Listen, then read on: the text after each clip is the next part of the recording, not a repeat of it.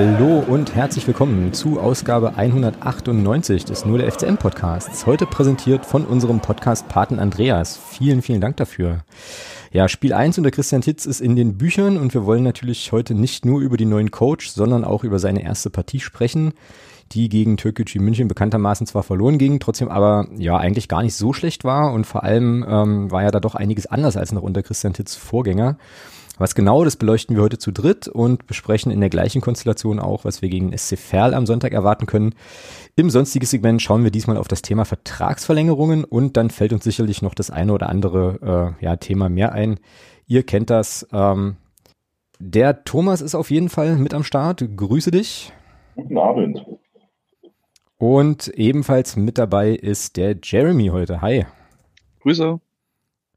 Wundersch einen wunderschönen. So, jetzt war ich auf so eine kurze, äh, auf so ein kurzes Hallo gar nicht so richtig eingestellt, aber das äh, macht ja nix. Ähm, für den Fall, dass das heute ein bisschen anders klingt als sonst, sei euch gesagt, wir probieren hier heute was aus. Äh, das hat zu tun mit einem äh, einer Veranstaltung, die möglicherweise demnächst stattfindet. Ähm, und wir hoffen natürlich, dass das hier trotzdem alles, äh, alles sauber und vernünftig über die Bühne geht. Ähm, genau. Ja, wollen aber jetzt auch erstmal äh, so ein kleines bisschen über über Fußball sprechen und müssen da natürlich äh, anfangen mit unserem neuen Trainer. Christian Titz ist es jetzt geworden. Ähm, wie waren denn eure, ja, so eure ersten Reaktionen? Was, äh, was haltet ihr denn so von der Verpflichtung? Thomas, hau mal raus. Super, ähm, Gast fängt an. Gast fängt an? Da hast du natürlich recht. Jeremy, hau raus. Ja, also ähm, ich habe nicht unbedingt mit dem Namen gerechnet. Ähm, ich habe ja im, im Vorfeld äh, auch schon mal auf Social Media ein paar Kandidaten gepostet, die mir so in den Sinn gekommen sind als Trainer äh, für den für den Club und ähm, da ist bei mir auch der Name Christian Tietz mal mal vorgekommen. An sich bin ich aber positiv überrascht. Ich halte ihn schon für einen guten Trainer und glaube, dass wenn wenn er die Mannschaft erreicht und die Mannschaft mitzieht bei ihm, dass er auch genau der Richtige sein könnte. Mhm. Ja, Thomas, deine Einschätzung? Ja, sehe ich grundsätzlich ähnlich. Ähm,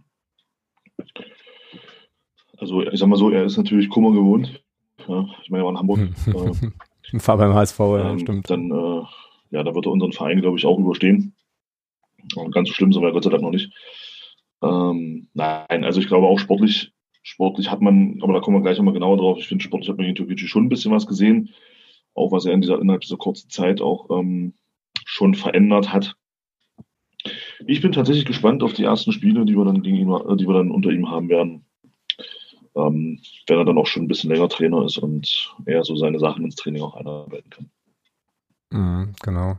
Ja, also ich fand's, äh, ich war auch erstmal total überrascht so äh, von dem ähm, von dem Namen, weil da waren ja auch schon noch mal so ein paar andere Namen, unter anderem Thorsten Gütschow äh, im Gespräch und äh, ja, ich war erstmal, wie gesagt, positiv, äh, positiv überrascht, weil ich irgendwie, ja, Christian Titz verbinde mit, ähm, ja, einem interessanten Fußball irgendwie und ähm, irgendwie so einem positiven, so einem positiven Typen. Muss jetzt aber auch ganz ehrlich sagen, dass ich dann äh, nach dem, nach seiner HSV-Zeit habe ich ihn dann schon auch so ein kleines bisschen aus dem, aus dem Blick verloren. Er war ja dann noch in Essen.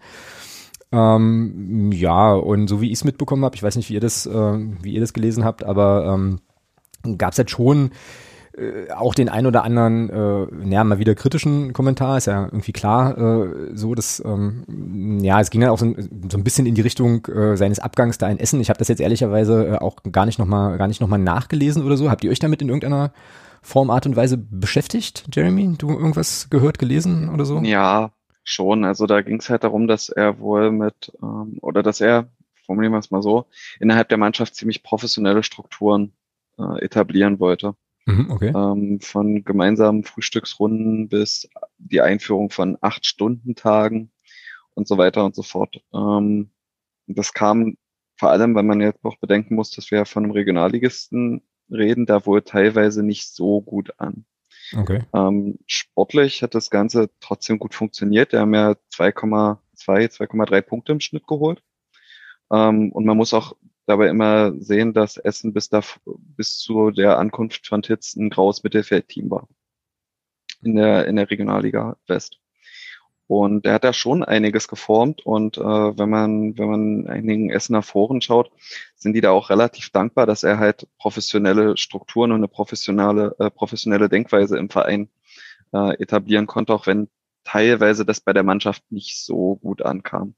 Also das war ein bisschen das, worauf ich am Anfang angespielt habe. Ähm, er braucht halt schon den Rückhalt der Mannschaft und er hat halt seine eigene Umgangsart, die man jetzt gut oder schlecht finden kann. Einige haben ihn so als kompromisslos bezeichnet. Aber wenn die Mannschaft mitzieht, dann bringt ihm das schon viel und ich glaube auch, dass er, dass genau dann seine, sein wirkliches Potenzial zur Entfaltung kommt. Mhm, ja, bin sehr, sehr gespannt. Thomas hat es ja auch gerade schon gesagt. Äh, wahrscheinlich ist auch jetzt, äh, naja, die, die äh, Sample Size von einem Spiel jetzt auch bei uns jetzt noch nicht so aussagekräftig, aber irgendwie habe ich ihn auch abgespeichert als einen Coach, der auch eher so auf jüngere, also der gern mit jüngeren Spielern arbeitet. Der war ja, glaube ich, beim HSV auch erst in der U23 oder sowas ähm, unterwegs, also auf jeden Fall im Jugendbereich.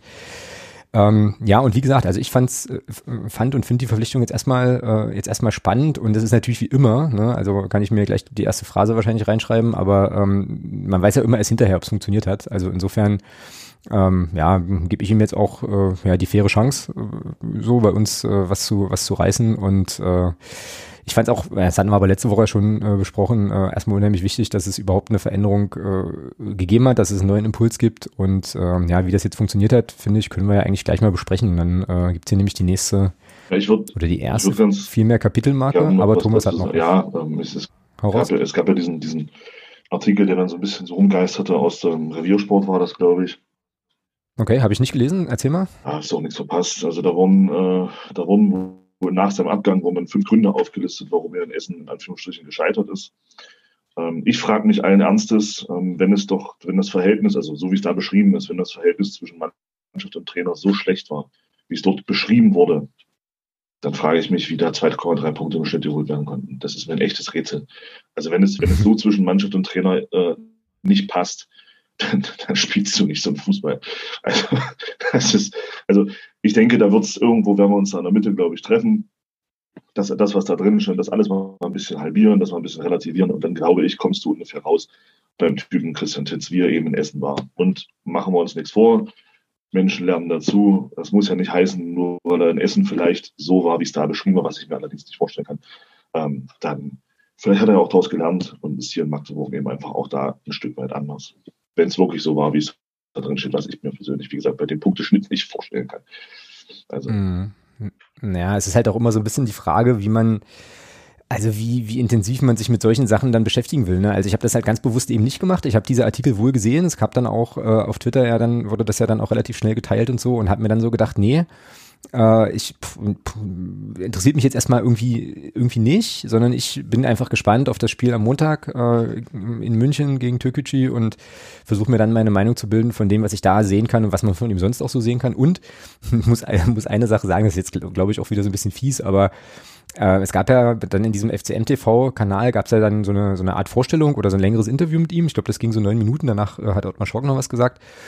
Und äh, da hat er mich gleich abgeholt, und, und zwar mit einer ganz simplen Geschichte. Äh, er wurde halt gefragt, was er irgendwie jetzt kurzfristig verändern kann, um äh, ja, um der Mannschaft irgendwie zu helfen. Und dann war seine Antwort äh, ja irgendwie kompakter im Zentrum verteidigen oder so. Also irgendwie die Innenverteidigung äh, kompakter machen, irgendwie sowas. Also auf jeden Fall eine fußballfachliche Antwort und ich fand das wohltuend. Ähm, weil wir eben in den letzten Wochen und Monaten dann wahrscheinlich eher so eine Antwort gehört hätten wie, naja, wir müssen halt mit mehr Gier und Leidenschaft und so weiter ran, halt rangehen, was man machen kann. Das ist ja durchaus auch eine, äh, ja, eine mögliche, eine mögliche Antwort so, aber ich fand das irgendwie sehr wohltuend, ähm, da eben, ja, was, also einigermaßen profanes sicherlich, aber eben auch was Fußballfachliches zu hören. Ja, was heißt, halt ja, was heißt cool. profan? Also der hat, der hat in der, ich meine, er hat ja recht. in der, in der Zeit, wo er sich hier mit dem, mit dem Verein beschäftigt hat, äh, hat er, hat er schon gesehen, was unser ganz, ganz großes Problem war im, im, im Defensivverhalten. Ja. Das, das Zentrum. Also egal, ob wir da mit, mit, mit fünf, acht, zwölf Spielern gespielt haben, ich habe ja grundsätzlich Tore durchs Zentrum bekommen.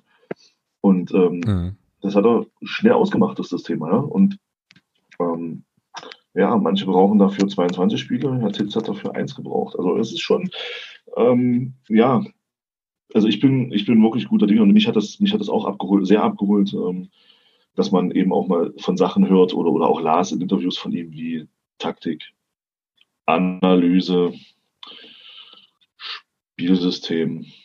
Auch auf der Pressekonferenz keine Phrase, kein, ich sag's mal wirklich so, kein dummes Gelaber, sondern ein, sondern Fragen normal beantwortet, nicht von irgendwelchen Dingen geredet, die auf dem Fußballplatz in meiner Meinung nichts zu tun haben. Also Brutalität gehört für mich nicht auf den Fußballplatz. Ja, und äh, also von daher sehr wohltuend. Ich hoffe nur, dass man das natürlich auch, ähm, dass er jetzt, dass die Zeit, die er jetzt hat, dass die reicht, äh, um diese Punkte zu holen, die wir brauchen, um drin zu bleiben. Ich habe da leider meine Zweifel, aber für alle das Beste. Okay. Weil wir eben leider, muss ich immer auch noch sagen, wir haben den Januar, finde ich, komplett weggeschmissen.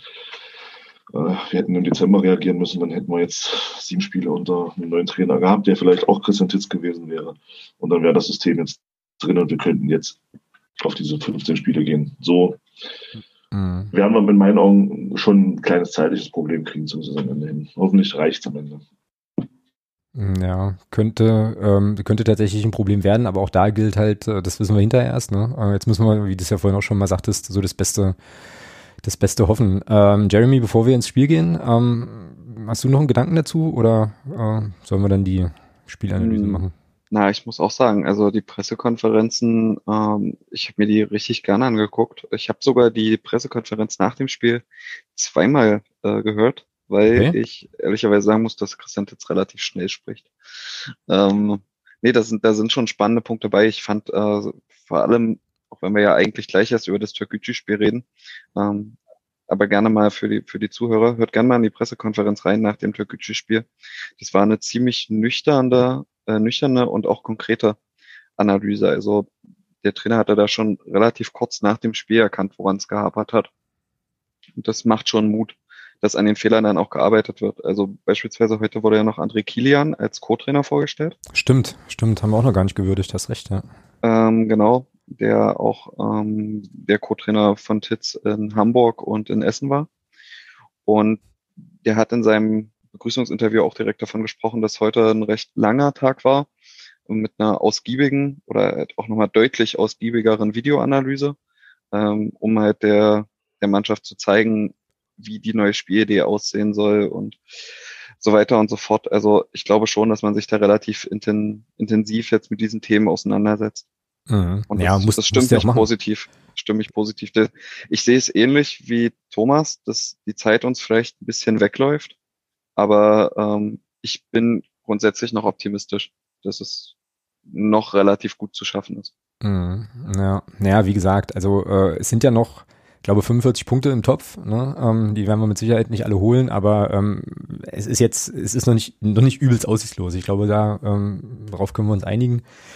Und äh, genau, dann baue ich mir jetzt hier mal die Brücke zum, zum Türkgücü-Spiel. Es gab ja schon auch ein paar interessante Sachen zu sehen. Die habt ihr ähm, mit eurem fußballfachlichen Blick wahrscheinlich so, also noch, noch deutlich, noch deutlich besser erkannt als ich äh, mit meinen zwei, drei Szenen, die ich mir herausgeschrieben hatte. Aber dann lasst uns mal, lasst uns mal über Türkgücü ähm, sprechen äh, und die Partie und vielleicht fangen wir mal einfach so mit, ja, so mit Eindrücken an, ähm, weil ich es nämlich interessant fand, also ich meine, das Spiel ging verloren äh, und zumindest bei uns in der Unterstützerinnen und Unterstützergruppe habe ich so ein kleines bisschen wahrgenommen, ähm, Thomas, vielleicht kannst du das äh, bestätigen oder widerlegen, dass das doch dann relativ schnell wieder relativ missmutig wurde und ich fand das irgendwie nicht. Also äh, ich hatte eigentlich ja, ich bin jetzt nicht, ich war jetzt nicht so, so, so übermäßig, äh, so übermäßig betrübt, sondern habe da halt schon noch, noch ein paar, also habe da mehr positive Dinge mitnehmen können als negative. Ähm, wie ging's, wie ging's euch denn damit, Thomas? Hau mal raus.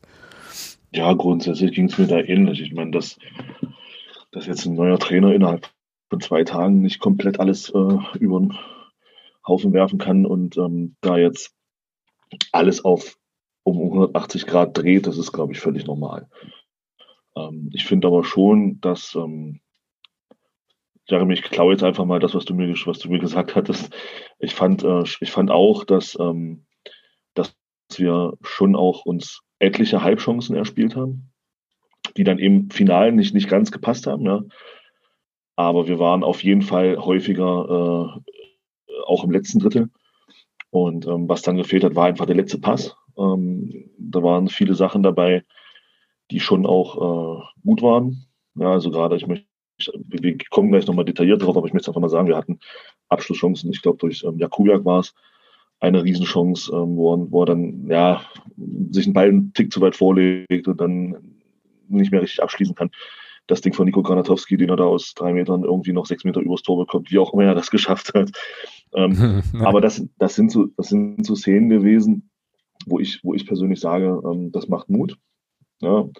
Auch die, auch die Spielanlage fand ich, fand ich sehr interessant. Ähm, dieses, dieses extrem hohe Stehen hat uns erlaubt, sehr, sehr früh ins Gegenpressing zu gehen und, ähm, und da immer wieder auch für Gefahr zu sorgen. Türkgücü hat dann viel mit langen Bällen gespielt, ähm, auch wenn es teilweise auch gut hinten rausgespielt hat, muss man sagen. Die haben das Pressing auch teilweise wirklich gut überspielt.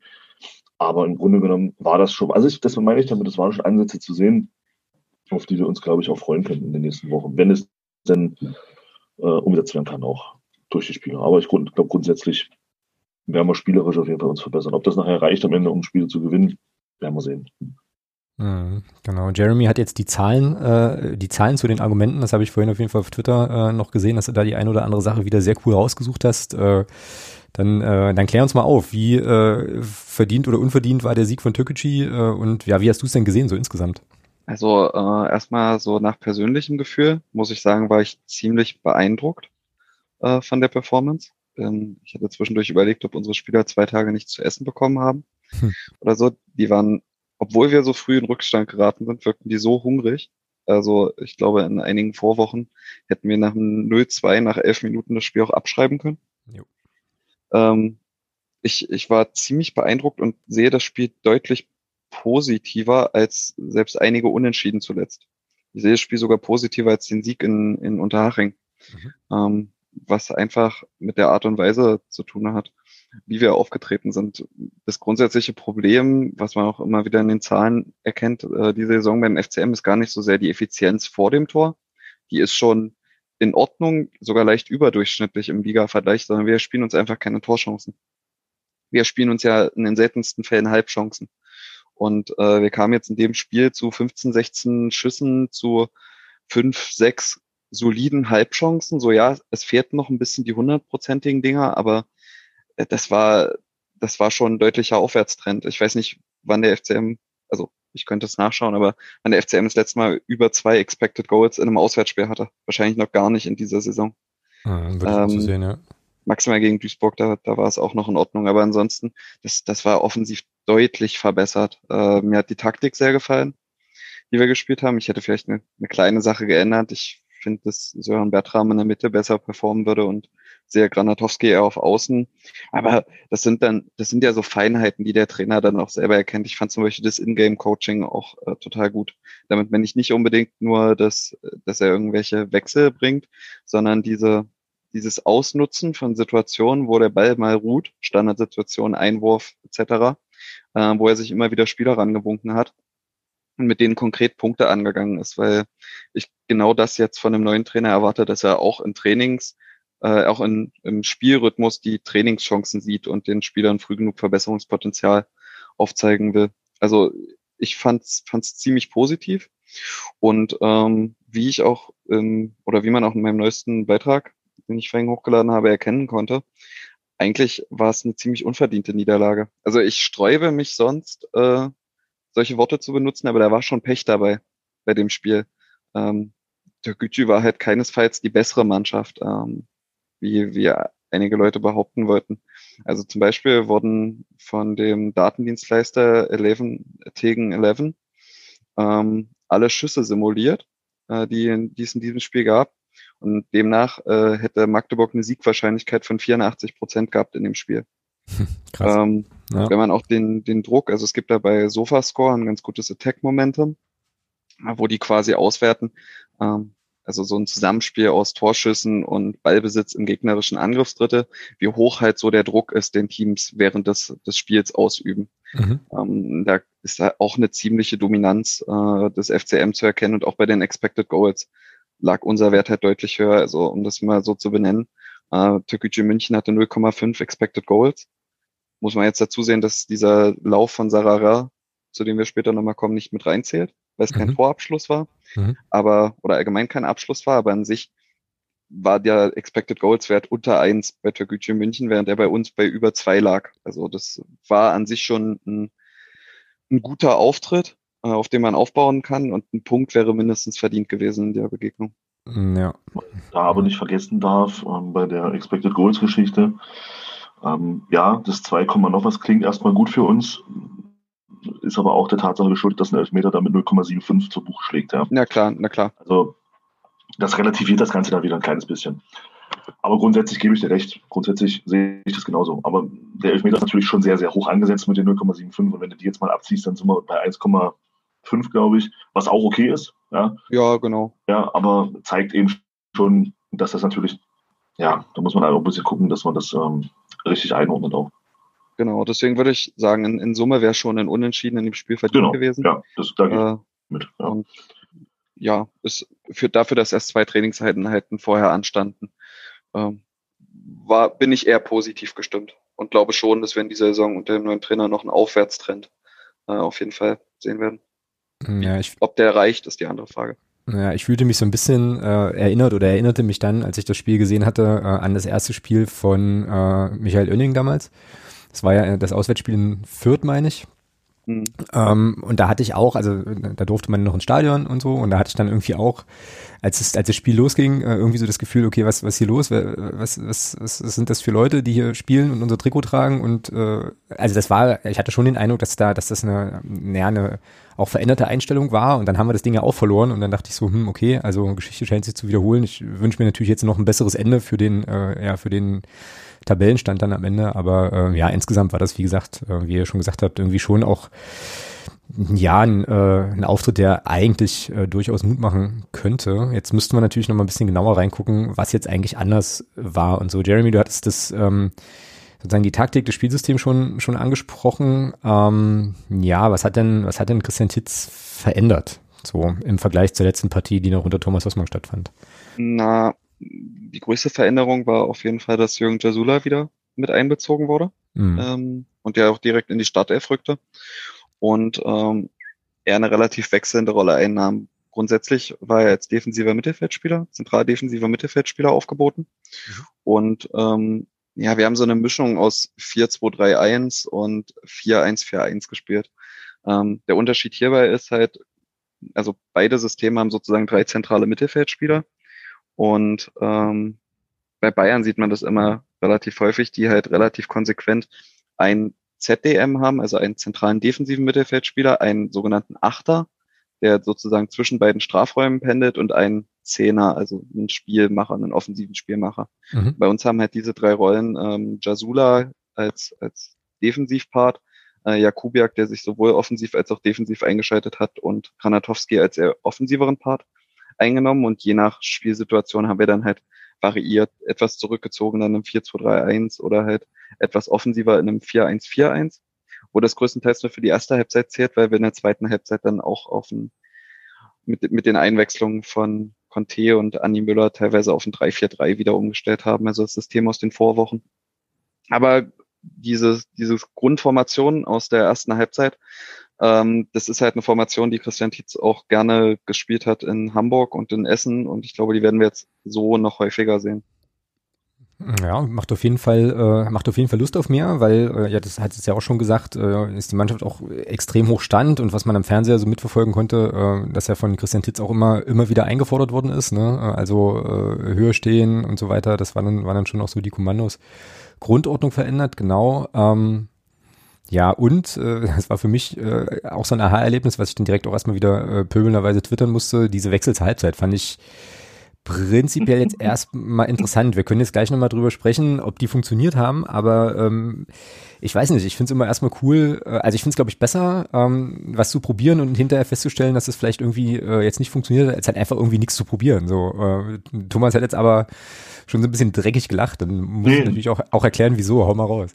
Nee, ich wollte das damit eigentlich bestätigen. Also ich fand das auch, ähm, ich habe auch, ich dachte auch, hä, warte mal, zweite Halbzeit fängt an und wir wechseln zweimal. Äh, was? Mhm.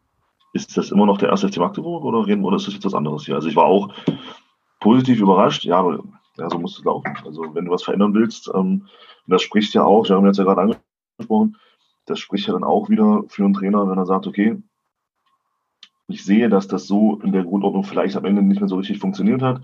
Mhm. Ich stelle jetzt um und versuche da was zu ändern. Also es wird zumindest versucht. Ob es dann am Ende klappt, ist immer noch eine andere Geschichte. Aber es wird was probiert. Genau. Und es sind nicht, sorry, dass ich das jetzt so sage, aber es sind eben nicht solche Alibi-Wechsel, wie, wie wir es die letzten Wochen hatten, wo dann ein zweiter Stürmer reinkommt, acht Minuten vor Schluss, wenn du dann hinten liegst. Also jetzt machen wir hier den acht Minuten, machen wir noch acht Tore am besten. Also da wird dann eben der zweite Stürmer in der, ich weiß nicht, 63. Minute oder sowas eingewechselt und nicht in der 82.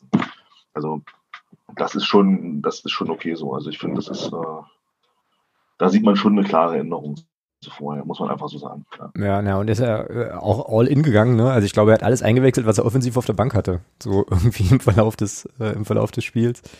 Äh, ich bin dann tatsächlich äh, nicht mehr hinterhergekommen, wie das dann sich grundformationsmäßig äh, und so weiter dann auswirkt, ne? zumal ja dann auch auch wieder geile, geile Geschichte, äh, dann diese Schneesituation eintrat, ja, und äh, man da schon auch, also ich weiß nicht, ne, ähm, die Nicole hat's ja, äh, hat's ja in unserer ein Spiel, zwei Perspektiven äh, Kolumne eigentlich, eigentlich gut gesagt, ne, also es ist halt das völlig unwahrscheinlich eingetreten, dass es im Februar in Bayern irgendwie anfängt zu schneien und dann wirkten die so unvorbereitet, das fand ich schon kurios, zumal doch da auch vorher irgendwas mit Zwickau war, ne? Also die hatten doch da irgendwie vorher schon das Problem, dass da keine rote Farbe war oder die war irgendwie eingefroren. Nein.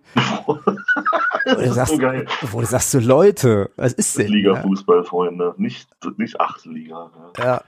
ja. Naja, und das hat ja dann schon auch nochmal, äh, schon nochmal alles so, so ein bisschen verändert. Ähm, so, und äh, ich glaube auch äh, immer noch, dass es für eine Mannschaft, die äh, in Führung liegt, dann auch einfacher ist, mit diesen Witterungsverhältnissen irgendwie, irgendwie umzugehen, als bei einer Mannschaft, die dann versucht, noch ein oder zwei Tore zu schießen. Ähm, also war auf jeden Fall auch wieder eine kuriose Nummer. Ich hatte eigentlich zwischendurch gedacht, die brechen das jetzt ab, aber ähm, ja, haben sie dann noch zu Ende gespielt. Türkgücü hat dann auch alles versucht. Das ist ja irgendwie auch verständlich, wenn du da in Führung liegst.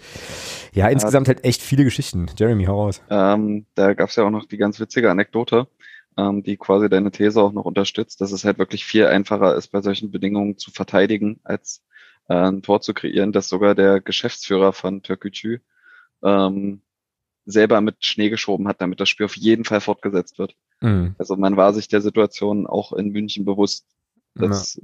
das wahrscheinlich dem Heimteam oder dem in Führung liegenden Team sehr entgegenkommt. Genau. Ja, sollen wir mal auf Spielszenen gucken? Äh, ich hatte ein paar, ein paar rausgesucht. Wir müssen da nicht alle angucken, aber ähm, ja, vielleicht, äh, ja, vielleicht auf jeden Fall mal so die Tore oder die Torentstehung und äh, dann noch die eine oder andere also, gute, gute Szene von uns. Oh, Thomas hat schon Bock. Sehr das, das 1-0 ist halt maximal unglücklich. Ja. Also. Ja, also durch den, durch den abgefälschten Schuss, aber ja, da habe ich zum Beispiel nicht mehr auf dem Schirm so richtig, äh, wie das eigentlich entstanden ist. Äh, so. Eine sechste, also sechste Spielminute. Ich weiß jetzt aber nicht die Übertragungsminute leider. Ähm, bitte? 21 ungefähr. 21, ja, bei mir steht jetzt, steht jetzt hier schon 1-0. Ähm, das ist super vorbereitet. Ich bin jetzt hier bei 21-12, da hast du Spielminute 5-26. Da geht das jetzt gerade los, dass Türkgücü hinten den Ball rausspielt. Genau, ja. lasst uns vielleicht dann auch dort mal anfangen, wo Türkgücü den Ball rausspielt. Also bei mir ist das, warte, bei, welche Spielminute? Ja, dann mach, mach ab 21. 5,21? Nee, ab, einfach ab 21. Ähm, also laufende Minute 21. Nicht, ja, ich bin jetzt hier bei, ja, ich bin jetzt hier bei laufender Minute 21,5. Da spielen sich den Ball schon zu. Äh, genau. Ja, dann, ja, genau. Dann guck einfach ab da. Genau. Weil genau. Ich glaube, da fällt dann auch gleich das Tor. Gut, alles klar. Dann, na dann, äh, Thomas, erzähl mal ein bisschen was dazu, ähm, weil es hat ja jetzt nicht jeder, äh, glaube ich, diese Spielszene vor sich. Was, was sehen wir denn? Ähm, ja, also ich bin jetzt bei 5, 25 laufende Spielzeit. Mhm, ja, ich, noch, jetzt, ich, noch, nicht ganz, ich jetzt. Jetzt bei links, jetzt spielen sie durch. Ja, das ist halt auch gut gespielt. Ja, dann ist es sehr, sehr zögerlich, was Tori Müller und Dude Ernster machen. Ja, und dann kommt der Ball dann in die Mitte. Und ähm, ich glaube, Brian Coglin ist es, der den dann natürlich extrem unglücklich abfälscht. Ja. Also das ist schon das mhm. ist schon einfach nur richtig Pech. Aber es ist halt auch wieder hier, hier siehst du es eben, das ist schon bezeichnend, also ich finde das schon bezeichnend, wie einfach es ist für Türkgücü mit drei Spielern, ähm, bei uns gegen eins, zwei, drei, vier, wenn man Tobi Müller noch dazu nimmt, gegen fünf Spieler, sich da so einfach durchzuspielen. Also das ist schon, äh, ja, ziemlich schwach auch verteidigt, muss man einfach sagen. Mhm. Ja, also der, der, Pass von dem, der Pass von dem Dreier in, in die Mitte zum, zum, zum Neuner, zum Röser, der kann ihn völlig unbedingt. Also Tobi Müller und Dode Ernst machen da so, ähm, ja komm, spiel doch endlich ab, so nach dem Motto. Also da kein Gegnerdruck, nichts. Und ja, ist natürlich dann noch, da hast du schon recht, ist natürlich ähm, im, im finalen Abschluss nachher sehr unglücklich, aber in der Entstehung ist es, ist es ja, darfst du nicht. Also so, so, so darfst du in der dritten Liga nicht verteidigen. Mhm. Naja, zu einfach. Wobei wir nachher, äh, ich habe nachher hier auch noch so den Stichpunkt auf dem Zettel, wer, wer stach eigentlich heraus und wer war nicht so gut. Müssen wir fürchte ich auch ein bisschen über Tobi Müller sprechen. Der hat ja so ein paar, so ein paar Dinger dabei. Ähm, ja. Dann steht es da nach sechs Minuten 1-0 und ich dachte so, also weil ich die Anfangsphase nämlich irgendwie auch cool fand und dann so dachte, oh fuck. äh, Jeremy, hast du noch was zum Tor? Ähm, ja, vor allem zur Entstehung des Tors, weil ich gerne mit, mit einem Vorurteil, was ich, was ich in den letzten Tagen unter den, Kom in den Kommentaren und, nach, und auch Nachrichten oft gelesen habe, aufräumen will. Das Tor hatte nichts mit ja, dem Hochstehen zu tun oder dass das jetzt an unserem Druck lag. Wir pressen da in einem 4-4-2. Das heißt, dass äh, nur zwei offensive Leute relativ dezent den Gegner anlaufen was man recht gut sieht, während die Verteidiger sich den Ball zurechtspielen. Und eigentlich Druck auf den Ball machen wir erst, als der Ball fast an der Mittellinie ist, dort, dort außen. Und dort haben wir eine Überzahlsituation. Das heißt, drei türkische München-Spieler äh, stehen vier Magdeburgern gegenüber. Und eigentlich passiert da überhaupt nichts, wenn Ernst nicht rausrückt. Mhm. Ernst rückt halbherzig den Ball entgegen, macht dadurch den Rücken auf ähm, und im, im Rücken entwischt dann halt der türkische Spieler. An dieser Stelle fällt eigentlich das Tor bereits. Ähm, wenn Ernst ganz normal in der Viererkette bleibt, äh, er ist nun mal Rechtsverteidiger einer Viererkette, und wenn er die Kette verlässt, ist immer eine Unordnung. Mhm. Und äh, auf gut Deutsch, mein, mein, Trainer früher hat immer gesagt, wenn die Kette verlässt, muss ein Ball haben. Mhm. So, er verlässt die Kette halt etwas halbherzig, die Lücke geht auf und ähm, dadurch kommt Türkgücü überhaupt nur durch. Und trotzdem ist das Tor einfach reines Pech, weil wenn man jetzt guckt, als Röser den Ball hat, ähm, er hat eigentlich keine guten Optionen. Der Mittelstürmer, Sliskovic, ist halbwegs gedeckt von Borga. Nach links kann er auch nicht mehr rauspassen, weil der Ball ähm, oder weil der Passschatten äh, oder der Spieler von Türkgücü im Passschatten von Ernst steht. Und ähm, Coglin deckt die lange Ecke ab. Und äh, Behrens steht in der kurzen Ecke. Das heißt, wenn, wenn er normal schießt, passiert da auch überhaupt nichts. Und wir reden diese, über diese Situation nach dem Spiel nicht mehr. Mhm. Äh, es ist halt einfach Pech, dass er gegen das Schienbein geht und dann fängst du dir halt das 0 zu 1.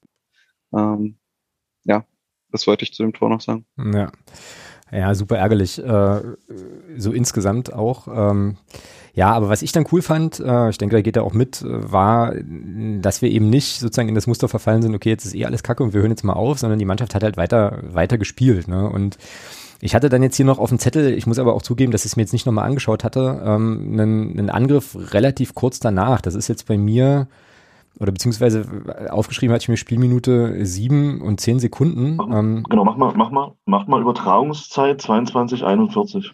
Da geht das los. Ähm, okay. 22, Ah, ich kann hier nur, ich bin jetzt bei 22, 43, aber ist glaube ich auch okay. Also ja, also bei mir hat jetzt hier, bei, bei, mir hat jetzt hier, Jasula gerade den Ball raus auf Müller, genau. Genau, und bei mir hat jetzt hier Tobi Müller äh, quasi auf der rechten, auf der rechten Seite, äh, aber im, äh, ja, im Angriffs, also in der Hälfte von Türkgücü sozusagen schon, hat jetzt den Ball. Also, äh, an dem Beispiel sieht man auch, finde ich, wunderbar gleich eine ganz, ganz große Veränderung. Okay. Ähm, dann. Also, guck, guck, guck, mal, guck mal, wo die, guck mal, wo die Außen, wo die, wo die Innenverteidiger stehen.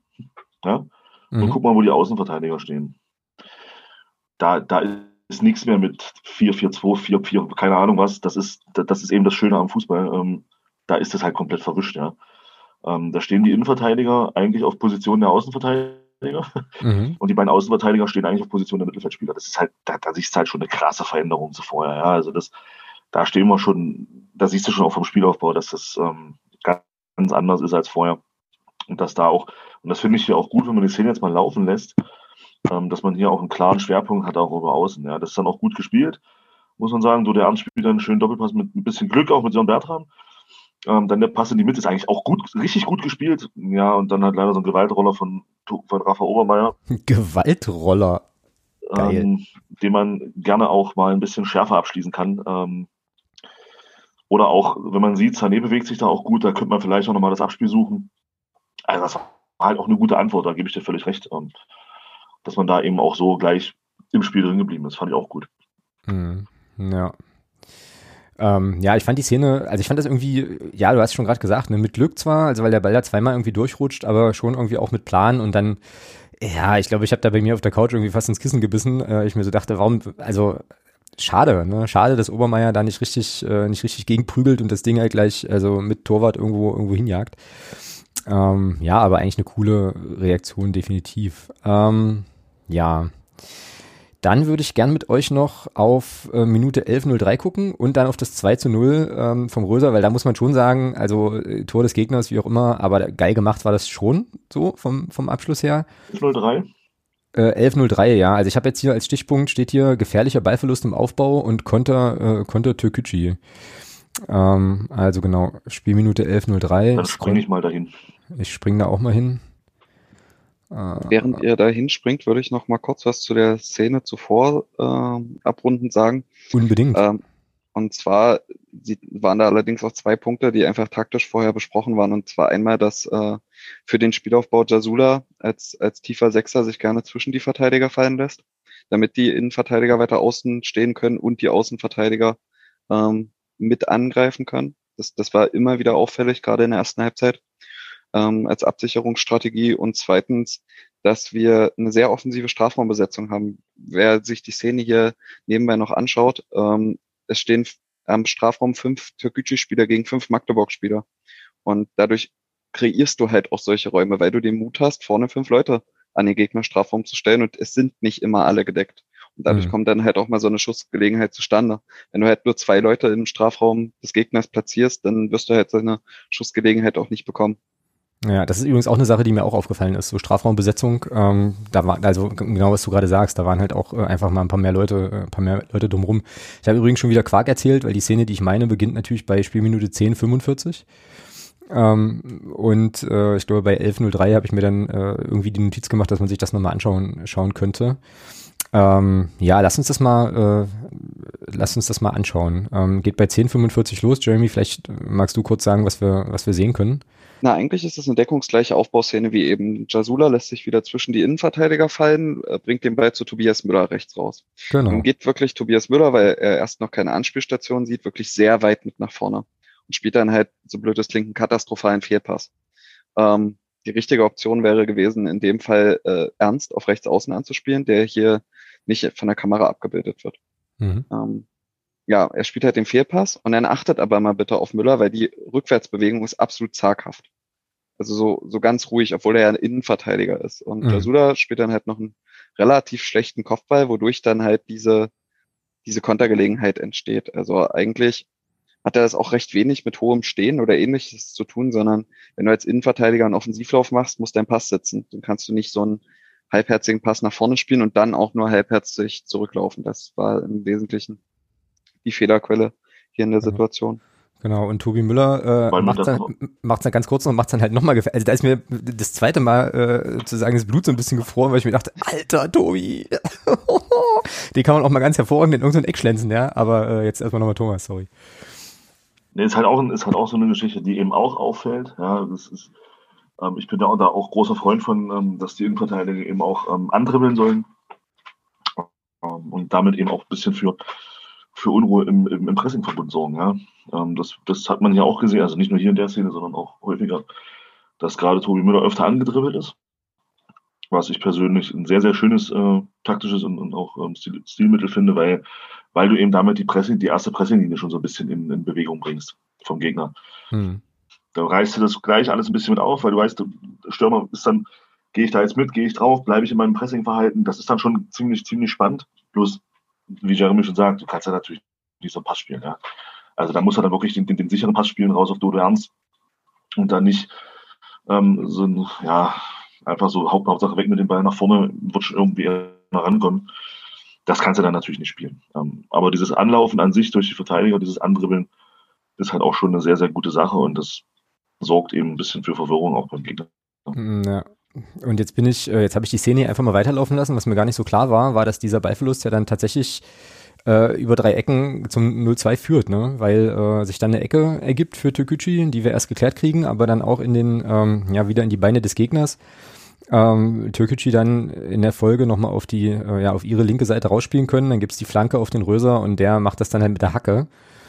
Ähm, Absolut schon geiles Tor. Auch, ja, muss man einfach so sagen, oder? Schon auch richtig, richtig geil gemacht. Also leider für die falschen Farben so, aber äh, schon, schon irgendwie nice. Ja. ja. Ja. Ich glaube, da kann man, auch wenn man, auch wenn man da als FCM-Fan drauf guckt, ich glaube, wenn man das, wenn man das mal als Fußballfan sieht, muss man schon sagen, es ist einfach ein geiles Tor. Ja, ja, leider Gottes.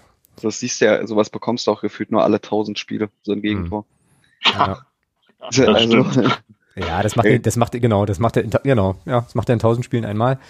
Ähm, ja, aber das ist halt auch hier, wenn du, wenn du, wenn du das laufen lässt, ja, wenn du das siehst, ähm, wie verwaist unsere linke Seite dann in der, in der Szene ist, wie einfach der dann da einen Ball stoppen kann, sich den hinlegen kann. Der könnte im Prinzip, könnte er nochmal rausgehen, sich die Schuhe zubinden, ähm, bis da ein Gegenspiel, bis da ein Spieler von uns dran ist, um diese Flanke wenigstens mal zu stören. Also das ist schon erschreckend auch. Also auch da wieder äh, schlecht, schlechtes Rausrückverhalten, den Spieler da komplett draußen stehen lassen. Mhm.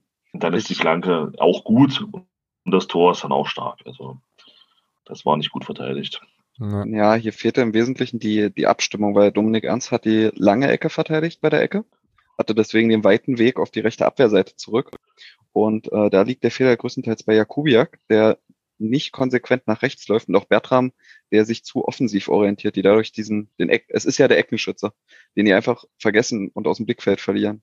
Ja, genau. Und wenn ihr das kann nicht sein. Guckt, das geht nicht. Äh, ich gehe gar nicht so weit, dass in der Mitte da der Fehler groß bei Tobi Müller und Jasula liegt, weil eigentlich nimmt ein Spieler den Ball nicht so und Kopfball ist nicht so richtig möglich. Nee. Das war in der Mitte. Ist, so. ist es ein bisschen Pech, dass der Gegner halt wirklich den perfekt trifft. Viel gravierender ist eigentlich auch, dass Jakubiak äh, Sarara komplett aus dem Blick verliert. Schaut nochmal vor der Flanke, dass Sarara eigentlich komplett blank steht. Wenn er einen leichten Chipball statt Flanke spielt, kriegen wir auch das Gegentor. Ja, ich habe es jetzt gerade nochmal laufen. So. Ja. So etwas kürzer sozusagen. Der ist komplett blank. Der hat drei Meter Platz in jede Richtung. Nummer 10. Ja, ja, ja. Hast den hat, den hat ja, ja müsste, Anlaufen vergessen. Müsste, der, der Pass wäre mir aber lieber gewesen, weil der muss sich erst zum Tor hindrehen. Äh, da, da kann, den kannst du schon noch stellen in der Situation. Also der Pass wäre mir tatsächlich lieber gewesen, wenn den gespielt ja. Weil er muss sich, er muss sich erstmal zum Tor drehen und dann bist du dran. Aber so, das Tor hat, also das sehe ich auch so. Da kannst du im, im Zentrum den Spielern keinen Vorwurf machen. Das ist halt auch überragend gemacht.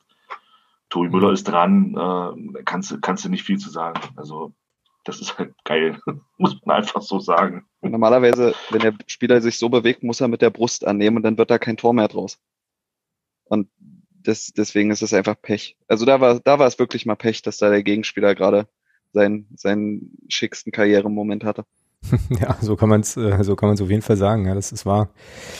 Ähm, ja, naja, und dann steht es halt irgendwie nach zwölf Minuten 0-2, ja, und ich dachte so, ei, ei, ei, ei, ei, ei. Ähm, okay, jetzt geht's hier, jetzt geht's hier alles in Bach runter. Wir kriegen dann einen eigentümlichen Elfmeter. Die Szene würde ich mir jetzt eigentlich gar nicht nochmal unbedingt angucken wollen, ähm, wurde aber, wurde aber viel diskutiert, ähm, gibt da irgendwie einen Kontakt, äh, Bertram nimmt den, nimmt den irgendwie mit. Ähm, ja, ich sag mal ganz ehrlich und ganz hart sollte mir jetzt in der Szene auf jeden Fall recht sein. Äh, und dann Jasula Phoenix aus der Asche macht er das 2-1. Ähm, erstes Tor der Rückrunde. Ähm, ich weiß nicht, habt ihr, also wollt ihr euch das nochmal angucken? Wollen wir dazu noch was sagen? Oder äh, dann lieber nochmal zwei andere Szenen? Naja, ich finde, dass das mit der schönste Angriff im ganzen Spiel war. Und, ah, na, dann, ähm, müssen, wir uns, dann genau. müssen wir es uns angucken. Halt. Dann müssen wir es uns angucken. Ich muss jetzt nochmal schnell schauen, an welcher Situation das war. 14.02 habe ich hier bei mir auf dem Zettel. Ähm, ja, guck mal ein bisschen früher noch. Ähm, also ich mache jetzt mal ab Balleroberung. Ich bin jetzt so bei 13, 51, 52. Okay. Jetzt gerade. Genau, also so, mir hat der Pollard noch den Ball und wirft ihn jetzt gerade, wirft ihn jetzt gerade auf die rechte Seite. Und dann gibt es jetzt, glaube ich, gleich einen Ballgewinn. Hm. Noch einen Einwurf für uns. Ja, genau, eigentlich auch überragend, ähm, wie der zustande kommt, aber äh, super. noch, noch mal eine andere Situation. So, Jeremy, hau raus. So, und dann sehen wir etwas, was wir gefühlt zum ersten Mal in dieser Saison wirklich häufig gesehen haben und das sind Doppelpässe. Stimmt. Ähm, die waren relativ häufig, eben schon mal bei der einen Szene, die wir angesprochen hatten, ich glaube mit äh, Ernst und Bertram, hier ähm, mit Borger und Jakubiak, ja. ein richtig schöner Chipball. Und jetzt achte mal bitte auf Sané im Rückraum. Wenn er den kurzen Pass statt zum Elfmeter zu Bertram, kann er einfach nur zurücklegen in den Rückraum und Sané kann sich die Ecke beim Torschuss aussuchen. Der Angriff ist so gut, weil wir auch wieder im Strafraum sind wieder vier Leute gegen ja. vier Türk-Gücü-Spieler. Ja. Du, hast immer einen freien Mann. Am Ende wird's der Elfmeter, den wir gerne entgegennehmen. Ich finde auch, dass es einer war. Vor allem in Addition zu der Szene eine Minute zuvor, wo ein Rückpass im Strafraum nicht gepfiffen wurde. Ähm, aber ja, also ich, ich hätte einen Elfmeter auch gepfiffen, ähm, weil ich das nicht. lange Bein da ist. Ich nicht. Ja, ja äh, ganz ehrlich drauf geschissen. Äh, Bertram nimmt den Kontakt einfach sehr, sehr, sehr dankend an und äh, ja, gut. Ja, aber also da, ja, klar, aber da Elfmeter zu pfeifen ist schon, ist schon abenteuerlich. Aber ich nehme den halt auch mit, keine Frage. Aber für mich ist das nie und immer Elfmeter, weil so ein Bertram schlägt am Ball vorbei, äh, die Spielsituation ist vorbei und der Torwart kann sich ja nicht in Luft auflösen oder auf einmal sagen, ich bleibe jetzt hier in der Luft stehen. Ja, also die, Be die Bewegung ist ja aufgrund von Physik geht ja diese Bewegung weiter. Ja, äh, der kann ja nicht einfach sagen, oh, jetzt sofort stehen bleiben in der Luft und nichts mehr machen. Also, nee. Ja, klar, klar. Sorry. Klar. Ja, in unserer Situation, äh, wie gesagt, nehme ich den äh, und war ja auch war ja auch wichtig, weil das das Spiel dann echt auch nochmal äh, ja interessant gemacht hat. So, ähm, also der schnelle Anschluss war da auf jeden Fall auch nochmal wichtig. Ich überlege jetzt nur gerade, was wir uns noch, was wir uns noch angucken können. Jeremy, du hast ja auch gemeint, du hast auch noch ein paar Sachen äh, auf dem Zettel, ne? Na, ähm, ich würde jetzt einfach noch mal ein paar Time Marks setzen für Zuschauer, die sich oder Zuhörer, die sich dies, das nebenbei noch mal selber anschauen wollen. Und zwar sieht man bei 32.10 in der Magenta Sportübertragung, 32.17, 35.16 und beispielsweise auch 52.19 super gut, ähm, wie erfolgreich das Gegenpressing war, wo wir teilweise ähm, durch unser Gegenpressing Konter verhindern konnten. Also auch durch das hohe Stehen, weil normalerweise der Gegner dort den Ball gewinnt und seinen eigenen Spielaufbau äh, bei einer unsortierten Abwehr diktieren kann und wir allerdings so hoch standen, dass wir den Ball direkt in der gegnerischen Hälfte äh, zurückerobert haben.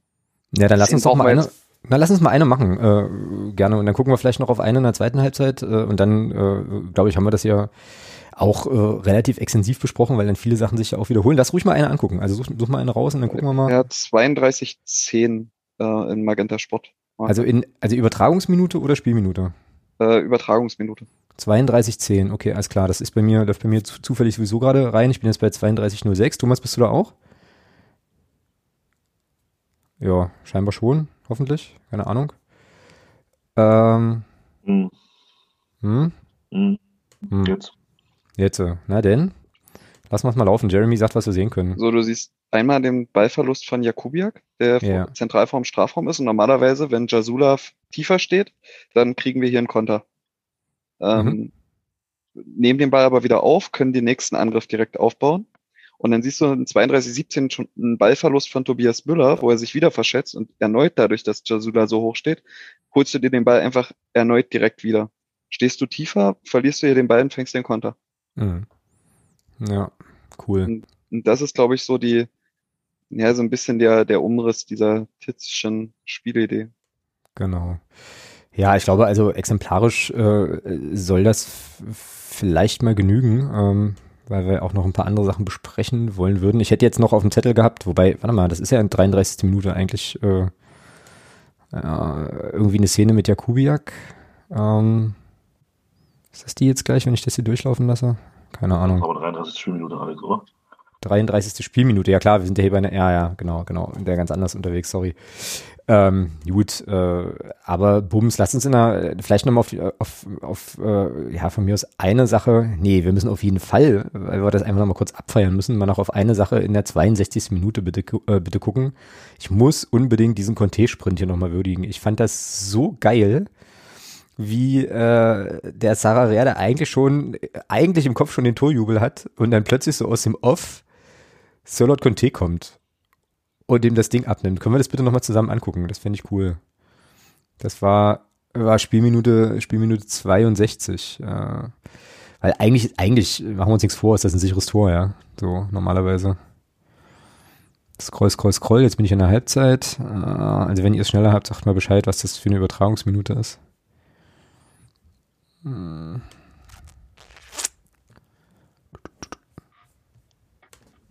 Irgendwas um 1,34 rum. 1,34, sagst du? Ja. 1,33 noch was, glaube ich, geht die Situation los. Ja, bei 1, bei 1,33, 57 treten wir den Freistoß. Sehr Dann gut. Kannst du die Szene eigentlich laufen lassen. Dann. Genau, Freistoß von uns. Ja. Freistoß von uns kommt von Sören Bertram von der rechten Seite. Ähm, und dann geht's in den Konter, der zustande kommt, weil Obermeier so ein bisschen über den Ball tritt, ne? So. Ja, Pressschlag verliert halt, mein Gott. Ja. ja. Und dann, genau, dann kommt Sirlo da ange. Ja, äh, das war halt überragend. Das ist. ja, ja also wie gesagt, allein dafür hat sich die Einwechslung mega gelohnt. Äh, so. so. Wie gesagt, auf 80, auf 60 Meter 80 abgenommen, ja, das ist schon krass. Ja, sensationell. Äh, richtig, richtig cool. Ähm, ja, und dann hatte ich jetzt hier in der zweiten Halbzeit noch auf dem Zettel diesen Abschluss von Granatowski, das ist äh, Spielminute 56, 56, also ein Stück davor. Ähm, der Ball geht dann übers Tor. Das war das, was du vorhin meintest, ne, Thomas, wo er aus drei Metern irgendwie sechs Meter drüber schießt. Ja, sehr, sehr schade. Ja. So, also ich weiß nicht, ob das, äh, ob das lohnt. Wollen wir nochmal drauf gucken? so. 56, 56. Ähm, genau. Du meinst äh, Spielminute? Genau, Spielminute 56. Ich glaube, also bei mir geht das jetzt hier 56, 31 los. Ähm, ich lasse jetzt hier mal laufen. Äh, dann kriegt Granatowski leitet das eigentlich selber ein, spielt halt drüber auf, äh, auf Obermeier auf links, stiehlt sich dann so ein bisschen in den Rückraum. Und dann kommt, glaube ich, letzten Endes, ja, als letzten Endes ist es halt wieder eine Hereingabe vom, vom Obermeier links, der dann. Aber Ja. auch das ist eine exemplarische Szene dafür, ähm, welchen Vorteil du aus dem Hochstehen kriegst. Weil am Ende oder im Grunde gewinnt ja Borger den Ball zurück, Mhm. nachdem er geblockt wurde. Und wieder kannst du deinen Angriff sozusagen am Leben erhalten, weil du noch in der Gegnerhälfte dir den Ball halt zurückholst. Äh, Das war schon, also da habe ich schon gestaunt, dass das relativ konsequent umgesetzt wurde nach nur zwei Trainingseinheiten. Ja. ja, ist auf jeden Fall ein gutes Zeichen. Ähm, genau. Ja, da hätte es eigentlich 2-2 stehen können. Äh, und dann hätte, hätte Fahrradkette, wer weiß, wie es dann geht. Und ja, und Das danach, ist, halt, das ist halt auch gut gespielt, ja. Obermeier auf Bertram, Bertram mit einem Kontakt, dann im Lauf von Granatowski, das ist, das ist super gespielt. Da kannst Ja. du nichts sagen. Ja. Der Abschluss ist dann eben, naja, semi. ja, sehr, sehr ärgerlich, dass er den da nicht, äh, dass er den da nicht reinkegelt, ja. Naja. Ja, das waren so die Sachen, äh, die man sagen kann. Vielleicht abschließend zu dem Segment noch. Ähm, wir haben es ja schon so ein bisschen angeteasert. Wer äh, ist für euch, also wer stach für euch heraus? Wer war nicht so gut ähm, aus eurer Perspektive, Thomas? Du zuerst, hau mal raus. Also für mich bester Mann auf dem Platz, Jasula. Okay. Ähm, fand schon, dass er das sehr, sehr ordentlich gemacht hat. Ähm, ja, und dann nicht so, ja, muss man, klar, kann man Tobi Müller nennen. Ähm, für mich wie, auch wieder nicht so gerade im Defensivverhalten oder Dominik Ernst. Das war ja nicht die einzige Szene vorhin beim Tor, die Jeremy da vorhin angesprochen hat, sondern es war ja auch äh, dieses, dieses eine dumme Foul da äh, in der zweiten Halbzeit, nee, in der ersten Halbzeit, nee, zwei, erste Halbzeit war's. Ähm, wo er dann, oder zwei, ist auch egal, wo er dann einen Freistoß in, in sehr, sehr aussichtsreiche Position verursacht, der dann auch nicht schlecht getreten ist, der dann knapp nur drüber geht. Ähm, und, jetzt, also, und dann auch nochmal so zwei, drei Stellungsfehler dabei gehabt, wo ich mir sage, oh, das ist eigentlich, das darf einem ein Rechtsverteidiger auf dem Niveau eigentlich nicht so, so häufig passieren. Ja. Das sind so die beiden Spieler, die mir so ein bisschen, die so ein bisschen ja, abgefallen sind, außer sonst finde ich guten Mannschaftsleistung. Ja. Genau, Jeremy, hast du jemand auf dem Zettel? Ich, ich gehe damit. Ich fand, Jasula war absolut essentiell für den, für den Spielaufbau. Das war eine ziemlich starke Leistung, fand ich. Und ähm, ich würde noch so einen Bertram gerne erwähnen, weil ich fand, dass er eine ganz andere Körpersprache als zuletzt auch äh, an den Tag gelegt hat. Hm. Und auch gerade so diese One-Touch-Ablagen, ich meine, sowohl der Schuss von Jakubiak als auch der Schuss von Granatowski waren ja beide eine, eine Direktablage von Bertram, ähm, die gut war, direkt zur Mitnahme möglich war. Also es war, war eine gute Leistung und auch bei denen, die etwas abgefallen sind, Tobi Müller einerseits, ähm, wobei ich bei ihm größtenteils einfach nur diese, diese Fehlpässe, wenn er andere wird, äh, als Hauptproblem gesehen habe. Es kann allerdings auch sein, dass das daran liegt, dass der neue Trainer das etwas mehr von ihm fordert und äh, er sich da vielleicht auch etwas erstmal noch dran gewöhnen muss, was ja jetzt schon in dem Spiel häufiger als zuletzt war, dass er andere bin musste. Hm. Und äh, auch bei Dominik Ernst, da stört mich neben dem Defensivspiel, ähm, dass er jetzt manchmal zu offensiv steht. Der, der Trick von hinterlaufenden ähm, Außenverteidigern ist ja eigentlich, dass die mit Tempo kommen gegen einen stehenden Gegenspieler und dadurch äh, diesen Tempovorteil nutzen können, um genug Platz für eine Flanke zu schlagen oder genug Platz zu haben, um eine Flanke zu schlagen. Und Dominik Ernst steht teilweise so offensiv, dass er quasi auch ein rechter Flügelspieler ist. Und damit nimmt man diesen Tempovorteil teilweise halt raus. Ähm, das ist weniger aufgefallen, als Granatowski auf dem rechten Flügel gespielt hat, Mhm. der Granatowski sich tiefer fallen lässt ähm, im Spielaufbau. Bertram steht selber relativ offensiv und ähm, ja, dadurch entsteht da rechts teilweise ein, ein leichtes Vakuum, was dann auch Tobi Müller dazu zwingt, so elendig weit bis fast ins Angriffsdrittel fortzudribbeln. Äh, wenn der, wenn der Ernst ein bisschen tiefer steht, äh, dann kann man in der Situation mehr kreieren. Ja. Das ist mir mehrfach aufgefallen im Spiel. Aber ansonsten war es eine gute Mannschaftsleistung, eine ärgerliche Niederlage. Ein Punkt hätte die Leistung schon verdient. Genau, ja, kann ich mich, äh, kann ich mich bei allem nur anschließen. Sören Bertram hätte ich jetzt auch genannt. Das ist mir, äh, ist mir auch aufgefallen, dass der mit einer ganz anderen, äh, also neben den Sachen, die ihr alle gesagt habt, dass der da mit einer an, ganz anderen Körpersprache und Einstellung irgendwie am Start war. Ich finde das immer wieder interessant. Ne? Also man kann das jetzt, naja, kann man jetzt viel reinlegen, aber das ist schon, ja, schon auffällig, was, was auch da so ein Wechsel ähm, ja, auf der Trainerbank eventuell bei dem einen oder anderen Spieler auch, auch nochmal, ja, auch noch mal macht, ja. Ähm, so. Ah, genau. Hm? Vertrauen, ja, Vertrauen. Christian ja. hat ja, im, ja im Interview vor dem, vor dem Spiel gesagt. Ähm, er, er, sieht in Jasula und Bertram zwei, zwei erfahrene Profis, ähm, die für ihn jetzt in dieser, in dieser Lage sehr, sehr wichtig sind. Und wenn du als Spieler dieses Vertrauen spürst, ja, dann spielst du so. Das ist völlig mhm. normal. Ja. Wenn man dir nicht vertraut, wenn man, wenn man, wenn man dich nur so sieht, naja, Mensch, bist halt im Kader, dann rufst du, kannst du eben auch nicht äh, seine Leistung so abrufen, wie das jeder, jeder, der mal, jeder, der mal Mannschaftssport gemacht hat und, und einen Trainer hatte, der, der einem nicht, der einem nicht vertraut hat äh, und dann vielleicht auch nicht mit dir gesprochen hat, der weiß, wie das ist. Und das, das ist nicht befriedigend, ganz im Gegenteil. Und wenn du dann einen Trainer hast, der dir dann sagt, pass auf, du bist für mich jetzt essentiell, natürlich macht, macht das was mit dir. Und natürlich spielst du dann auch ganz anders, völlig normal. Hm, ja. Jo, gehe ich mit. Gut, ähm, dann war das sozusagen jetzt das erste Spiel. Ähm, vielleicht konnten wir euch da draußen vermitteln, dass äh, ja, dass da doch der ein oder andere ziemlich cooler Aspekt, äh, ziemlich guter Aspekt mit dabei war. Und da gilt es jetzt natürlich drauf aufzubauen, ja, das ist ja ganz klar. Ähm, so, und da darf man schon gespannt sein. Und ich bin das auch tatsächlich äh, auf eine positive Weise was wir gegen Ferl sehen werden. Das ist, ähm, das ist dann das Spiel am Sonntag, ähm, wäre jetzt hier auch das nächste Segment. Ich mache das jetzt hier an der Stelle äh, einfach mal auf. Wenn ihr noch, noch was habt, dann äh, grätscht da gern zwischen. Ansonsten babble ich jetzt ja erstmal die Bilanz runter. Ähm, fünf Spiele gab es bisher gegen Ferl. Also wir haben in der Regionalliga Nord äh, mehrfach gegen die Mannschaft schon, äh, schon gespielt und dann natürlich das Hinspiel in der dritten Liga, was wir ja verloren haben. Ähm, Bilanz sieht so aus, zwei Siege, zwei Unentschieden, eine Niederlage, zehn zu neun Tore. Ähm, und was ich ein bisschen kurios fand, irgendwie musste ich schmunzeln, in der Saison 2001, 2002 in der Regionalliga Nord haben wir uns zweimal 3 zu 3 getrennt. Äh, mit Ferl.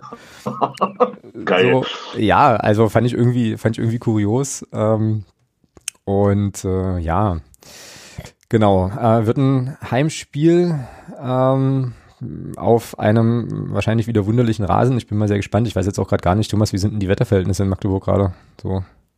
Ist, für mich ist es zu warm und Samstag sollen es wohl nur weit über 10 Grad werden. Also wenn das, also hier taut jetzt alles weg. also von daher äh, wird es wahrscheinlich am Wochenende, also ich habe gehört, Samstag 17 Grad, habe ich gelesen und äh, mal gucken. Ja, na denn. Dann wird Sonntag wahrscheinlich ähnlich sein. Also ich glaube nicht, dass wir Sonntag dann Temperaturschutz haben werden. Das könnte natürlich für den Rasen sehr, sehr interessant werden. Mhm, mhm, genau. Ja, bin sehr gespannt. Äh, Ferl hat bisher 22 Spiele absolviert. Die hatten jetzt auch ein paar Spielabsagen. Ähm, stehen aber gut da als Aufsteiger, neun Siege, sieben Unentschieden, sechs Niederlagen, Tabellenplatz sieben.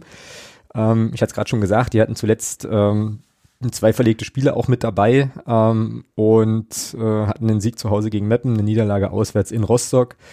Und den letzten Sieg davor gab es am 6.12. Äh, gegen unsere Freunde aus dem, aus dem Süden. So, ähm, ja, also darf man gespannt sein. Ich gucke jetzt hier gerade nochmal auf die, ähm, auf den Spielplan. Die hatten jetzt, glaube ich, na, mach's auf hier. Die hatten jetzt, glaube ich, das letzte, äh, letzte Wochenende tatsächlich frei. Ähm, so, und warum auch immer er jetzt hier diese Seite nicht öffnet, ich äh, weiß es nicht. Doch, jetzt hier, genau. Ähm, genau. Die hätten bestimmt gegen Lübeck spielen müssen, oder? Die haben äh, Ingolstadt wurde verlegt. Heimspiel gegen Ingolstadt okay. wurde verlegt. Ach so, genau. also selber bei denen, okay. Also in Paderborn. Gehe ich von aus, ja. Oder spielen die jetzt in Ferl? Nee, oder? Weiß ich gar nicht. Nee. Doch, die spielen mittlerweile in Ferl. Ah, okay. Ah, guck an. Siehst du? Ja, genau. Also deren letztes Spiel, wenn das hier bei Transfermarkt stimmt, war dann am 5.2. Ähm, das heißt also, die hatten jetzt ein bisschen Pause. Ähm, ja, würde ich jetzt auch erstmal nicht so wahnsinnig viel drauf geben. Ähm, ja, Jeremy, was denkst du denn? Was, äh, wie, wie wird's und äh, ja, was erwartet uns da vor allem für einen Gegner irgendwie? Ich glaube, ich glaube, es wird brutal schwer, weil ähm, Ferl wird zu, zu Unrecht oft kleingeredet in der Liga. Die sind eine brutal gute Fußballmannschaft. Mhm. Ähm, die haben die meisten Tore der Liga geschossen. Neben 1860 München, nämlich 42 Tore in 22 Spielen. Die haben den meisten Ballbesitz aller Teams der Liga, im Schnitt 60 Prozent. Ähm, die spielen super dominant meistens, spielen fast immer im 4-3-3-System, haben fünf Angreifer mit mindestens sieben Torbeteiligung. Ähm, das ist, und sogar drei Angreifer mit einer zweistelligen Anzahl an Torbeteiligung. Also die sind richtig, richtig torgefährlich. Und ich bin gespannt, wie das wird, weil wir hatten ja jetzt unter, im ersten Spiel gegen, unter Christian Tietz ja auch über 60 Prozent Ballbesitz. Genau. Und jetzt treffen da quasi zwei Mannschaften aufeinander, wir neuerdings ja auch, die quasi in erster Linie den Ball für sich haben wollen. Und ich bin gespannt, ähm, wer sich da tiefer zurückzieht. Das, das wird, glaube ich, ein, ein spannendes Spiel mit einem offenen Ausgang. So, wenn man auf die restliche Saison schaut, wir brauchen schon die Punkte, aber Ferl ist ein besserer Gegner, als, als oft gedacht wird. Mhm. Ja. Naja, und ich würde mal fast vermuten, äh, mal gucken, wie Thomas das sieht, aber ich würde ja mal fast vermuten, dass äh, wahrscheinlich, äh, naja, also Ferl kann das Spiel ja ein bisschen entspannter angehen als wir, so, also allein schon von der Tabellenkonstellation her, weil wir brauchen ja wirklich, äh, wirklich irgendwie jeden Punkt und ja, ich weiß nicht, ich kann mir eigentlich nicht so, nicht so vorstellen, also nach allem, und das, also muss ich jetzt auch dazu sagen, ist jetzt nicht super viel, aber nach dem, was, was ich von Christian Titzo wahrgenommen habe, sagt er ja schon, also wir wollen halt den Ball haben, wir wollen irgendwie, er sagte irgendwie, wir wollen den Gegner jagen äh, und so, keine Ahnung. Ähm, ja, aber ich meine, äh, die aktive Mannschaft müssten eigentlich wir sein, ne? weil wir wollen ja die Punkte auch zu Hause behalten. So, ähm, Thomas, was glaubst du? Na, man sollte sich natürlich äh, erst äh, wieder aktiv schalten, bevor man was sagt. Hm. Ach Quatsch. Ja, ich war stumm und habe schon diese Rede und naja, egal. Jetzt haben wir die ganzen guten Argumente verpasst, meinst du? Nein, die hat der Jeremy schon gesagt. Ähm, Ach so. Ja, ich, also ich freue mich eigentlich auf ein schönes Fußballspiel. Ähm, also wenn wir die Ansätze, die wir gegen Türkische gesehen haben, äh, gegen Ferl auf den Rasen bringen, freue ich mich auf ein schönes Fußballspiel, weil es sind, wie Jeremy schon sagt, beides Mannschaften jetzt, also wir jetzt Gott sei Dank auch, die einen Ball haben wollen. Ne? Und das spricht erstmal dafür, dass es äh, gut hin und her gehen kann. Aber 60 Prozent Ballbesitz ist halt auch nicht alles, ja. Es ist halt auch immer die Frage, wo hast du den Ball? Wenn von den 60 Prozent Ballbesitz 80 Prozent ähm, Hin- und Herschieberei der Innenverteidiger sind, hast du damit auch ein bisschen Schwund, ja. Mhm. Wichtig ist ja, dass du den Ball da hast, wo es gefährlich wird. Ja? Da musst du den Ball haben. Und das fand ich, sagen gegen Türkgücü in Ansätzen schon gut aus. Und wenn man das jetzt mit einer Trainingswoche mehr. Ich bin gespannt, ich freue mich tatsächlich auf das Spiel, weil, wie Jeremy schon sagt, Ferl ist eine spielstarke Mannschaft. Die haben Bock zu, die haben wirklich Bock auf Fußball spielen. Und deswegen freue ich mich da echt auf ein gutes Fußballspiel. Ja, Geht mir, geht mir ähnlich und ich bin wirklich ehrlich, und das ist jetzt irgendwie, also irgendwie auch eine Kackaussage, aber ich mache sie trotzdem. Ich hätte nicht gedacht, dass ich das in dieser Saison äh, nochmal sagen würde, dass ich mich auf ein, äh, auf ein Fußballspiel äh, sozusagen äh, wirklich ich freue, weil da war zu viel, 100% mit. da war zu viel Gegurke äh, so dabei, aber das ist jetzt schon, naja, das ist jetzt schon irgendwie nochmal interessant, äh, so und äh, eben auch wegen des neuen Trainers, aber eben auch wegen der, wegen des Ansatzes des Gegners, ähm, ja, und ich werde Fair vor allem diese Saison zum ersten Mal sehen. Ich hatte ja beim Hinspiel, war ich ja irgendwo, äh, glaube ich, mit der Bahn unterwegs und äh, so und habe da gar nicht, also das gar nicht live sehen können. Äh, habe aber viel Gutes gehört und bin sehr, sehr gespannt. Ähm, jetzt müssen wir uns noch darüber verständigen, wie äh, Christian Titz, also mit welchem Personal Christian Titz dieses Spiel angehen soll. Und ähm, bei transfermarkt.de ist hier die Übersicht, glaube ich, nicht ganz aktuell, denn äh, hinzugekommen ist ja Andi Müller mit einer äh, Sperre. Der hat ja in seinem Einsatz äh, in den 45 Minuten, äh, wie ich finde, auch recht verdient gelb-rot abgeholt. Ähm, so und fällt auf jeden Fall, also ist auf jeden Fall raus. Aber Tore Jakobsen kommt zurück, glaube ich. Und Bittroff, Alex Bittroff müsste eigentlich auch wieder dabei sein, nicht wahr? Der war doch jetzt auch gelb gesperrt. Ähm, ja. Genau, ja. der kommt zurück. Also von Sperren. So, na dann haut mal raus. Ähm, Jeremy, hau mal raus, wen würdest du, wen würdest du aufstellen? Wie würdest du äh, spielen lassen, wenn du Christian Tietz wärst? Na, ähm, im Tor würde ich, gut, die Frage im Tor stellt sich nicht so wirklich mit dem Behrens. Klar, genau. Ja. In Verteidigung würde ich jetzt auch erstmal so beibehalten mit Coglin und Müller. Mhm. Äh, ich finde, Coglin hat eine deutliche Leistungssteigerung gezeigt. Ich fand Coglin gut gegen Türkgücü. Okay. Ähm, den würde ich jetzt wieder aufstellen und, und ich würde natürlich auch einen Kapitän jetzt aufstellen. Also ich würde jetzt nicht so eine Führungsspielerdebatte oder ähnliches, also so ein Fass jetzt nochmal aufmachen. Mhm. Ähm, dafür haben wir einfach nicht die Zeit. Ähm, Rechtsverteidigung äh, Alex Betroff. Okay. Ähm, und Linksverteidigung, ich weiß halt nicht, ob Leon Bebe fit ist. Das Ding ist, der ist ja irgendwie seit zwei Spielen nicht im Kader, aber es ist keine Verletzung ähm, kommuniziert worden. Theoretisch mhm. sehe ich links Leon Belbe, weil, also obwohl Borger recht gut gespielt hat.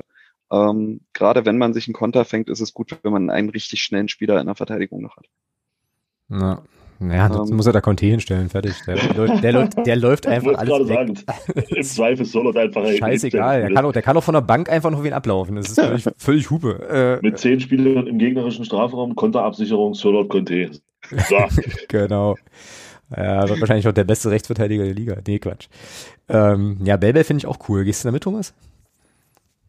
Das ist natürlich dann schon brutal offensiv, ja. Also, wenn der Belber links spielen lässt und davor dann Obermeier, da hast du natürlich schon, da musst du dann schon gut Löcher zulaufen dann auch, ja. Aber grundsätzlich gehe ich da voll, gehe ich da natürlich mit, weil ich will, ich, ich will lieber 5-4 als 1-0. Ja. Ich will dazu auch noch erwähnen, ähm, wenn ich die Trainingsbilder richtig gesehen habe, sollte auch Timo Pattel wieder in der Verlosung stehen. Ähm, ich würde zwar trotzdem Belbel aufstellen, aber könnte insgesamt vielleicht mal ein relevantes Thema wieder werden. Mhm. Wobei ja dann äh, Timo Pertl ja schon der genaue Gegenentwurf zu Belbel wäre. Also jetzt überhaupt abso- nichts, absolut. also überhaupt nichts gegen Timo Pertl. Ne? Ähm, der hat äh, dann seine Qualitäten äh, in anderen Bereichen, aber eben nicht in der Schnelligkeit. Ich glaube, das ist auch kein Geheimnis. Ähm, ja, und das wäre dann tatsächlich so eine Grundsatz, äh, Grundsatzentscheidung. Aber ich würde ähm, auch mit Belbel ähm, gehen. Und übrigens, Thomas, ich glaube, lieber 5-4 als 1 zu 0 ist unser Sendungstitel heute. Ähm, das, das passt ganz gut. Ähm, genau. So, jetzt haben wir also die, äh, die Viererkette hinten. Belbel, Koglin, Müller, Bittroff. Und ähm, wie geht's weiter, Jeremy? Ähm, dann würde ich wieder Jasula aufstellen als defensiven Mit Part im zentralen Mittelfeld.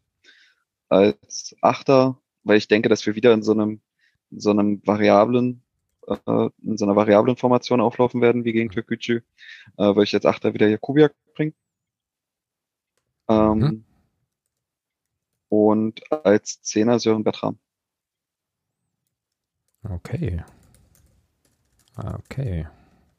Jetzt ist natürlich Tore Jakobsen auch wieder mit dabei. Der wird natürlich auch noch ein Wörtchen, fällt mir gerade ein, um die Startelf mit zu reden haben. Und Malachowski ist ja auch wieder fit. Ja, Malachowski saß auf der Bank, das stimmt. Ähm, ja, das ist natürlich jetzt so eine Sache, ja. Also, äh, wir hatten ja vorhin irgendwie etabliert, Jasula ähm, sehr, sehr gutes Spiel gemacht gegen, gegen Türkücü. Ich finde grundsätzlich auch, äh, ich weiß nicht, wie ihr es seht, ähm, Thomas Meinung dazu meine ich zu kennen, äh, Jeremy, wie du siehst, äh, ich finde Jakubiak einfach auch gut. Also ich finde, der hat sich einfach auch in die Mannschaft äh, gespielt. Ich sehe den einfach gerne, ich sehe dem gerne zu. Unheimlich So. spielstark, ja. Ja, und das könnte natürlich jetzt so eine Situation sein, in der eben Tore Jakobsen aufgrund der Sperre jetzt erstmal, also nicht, nicht qualitätsmäßig, sondern einfach, weil die anderen funktionieren, äh, jetzt vielleicht erstmal erstmal von der Bank kommt, ja. Weiß ich nicht. Also Ähm, für mich Ja, ist Jakubiak. Nee, mach du, Thomas? Naja, du musst jetzt, das ist halt auch wieder so eine, so eine Abwägungssache jetzt, ja. Wie, wie willst du spielen? Weil Tore Jakobsen ist ja schon, schon, finde ich, schon auch wichtig für defensive Stabilität, weil der gut, weil der defensiv sehr, sehr gut antizipiert. Das ist eben das, Mhm. Was Jakubiak so ein bisschen fehlt. Und auch Malachowski, die, da hat Tore Jakobsen ganz klar seine Stärken, ja. Da eben Löcher zu sehen, bevor sie überhaupt entstehen, zuzulaufen, äh, unheimlich zweikampfstark. Du musst du natürlich jetzt abwägen, was ist dir lieber, ja. Willst du, im Zentrum, willst du da im Zentrum einen zweikampfstarken Spieler haben, ähm, der auch viel läuft, viele, viele Löcher zuläuft, dann kannst du auf Jakobsen eigentlich in meiner Meinung nicht verzichten. Mhm. Aber ich gehe bei dem Mittelfeld, was Jeremy hier aufhört, gehe ich erstmal mit, weil das unheimlich spielstark ist. Ähm, mit Jasula, mit Jakubiak, mit Bertram hast du drei Spieler auf dem Platz da im Zentrum, die können alle Fußball spielen. Mhm. Und ähm, ich sag mal, Bertram weiß in der Regel auch, wo das Tor steht. Das ist auch nicht unwichtig, ähm, gerade wenn du vorne mit Sané spielst. Ich weiß nicht, was, was Jeremy da jetzt vorhat. Aber gerade wenn du vorne dann mit Sané spielst, ähm, ist es schon von Vorteil, wenn du dann noch ein, zwei Spieler auf dem Platz hast, die wissen, wo das Tor steht. Mhm. Ähm, von daher gehe ich da bei der Aufstellung so erstmal mit. Und für Tore Jakobsen werden sicherlich auch Spiele kommen, aber ich glaube, wenn du jetzt eher so dieses ballbesitzlastige Spiel hast, wo du schon auch Druck machen willst offensiv, dann sehe ich Tore Jakobsen eher nicht in der Startelf. Mhm. Ja, gehe ich, gehe ich mit. Dann lassen, dann belassen wir es dabei. Also Jasula, Jakubiak und Bertram habe ich jetzt hier und dann brauchen wir noch, äh, ja, wahrscheinlich eine Dreierreihe vorne, ne? Dann wird's äh, im Prinzip so eine entsprechende Formation. Wen hast du, wen hast du im Kopf, Jeremy? Ähm, links Obermeier, rechts Granatowski. Und ja, im Sturm überlege ich gerade. Ähm, ich glaube, dass Sören Bertram von einem, Sa also wenn Sören Bertram zentral spielt, er ähm, von Sané profitieren kann, weil Sané sich auch gerne mal fallen lässt und Bertram sozusagen dann nach vorne ziehen kann. Ähm, sozusagen so ein bisschen falsche Neun-mäßig. Ähm, glaube ich, da gute Lücken entstehen können. Ich würde allerdings auch wirklich gerne Christian Beck mal wieder in der Startaufstellung sehen. Also mhm. da würde ich die Entscheidung jetzt mal an Thomas hinlegen. Sehr gut. Gute Entscheidung. Gehe ich, voll, geh ich, geh ich voll mit, weil ich tatsächlich auch glaube, dass dieses, dieses hohe Stehen und dieses, dieses frühe Pressen, das wissen wir ja alle, dass Christian Beck da vorne gerne viele Kilometer macht äh, und das auch sehr, sehr gut kann. Ich glaube, das kommt auch tatsächlich dem Spiel von Christian Beck entgegen.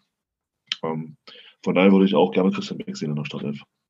Und ja, ich finde auch, unabhängig davon, ich finde auch, dass äh, Sané ähm, ja in den letzten Spielen auch nicht überzeugt hat in meinen Augen. Ähm, waren immer wieder ein, zwei Situationen dabei, die gut waren. Aber auch gegen Türkgücü waren mehr Sachen dabei, die mir persönlich nicht so gefallen haben. Äh, und deswegen glaube ich, dass es da mal wieder Zeit wird für einen Wechsel. Also, dass man da mal auch mal wieder einen Spieler ranlässt, dass äh, Sané auch mal wieder ein bisschen durchpusten kann. Weil wir brauchen Torgefahr da vorne. Und ähm, die Zahlen sprechen da eben eher gegen ihn. Auch wenn er die mhm. Saison zwei Tore gemacht hat bisher. Aber man sieht ja. ja. Ja, nee, gehe ich, geh ich auch mit. Also wäre dann sozusagen auch mein Votum, äh, mein Votum für Beck.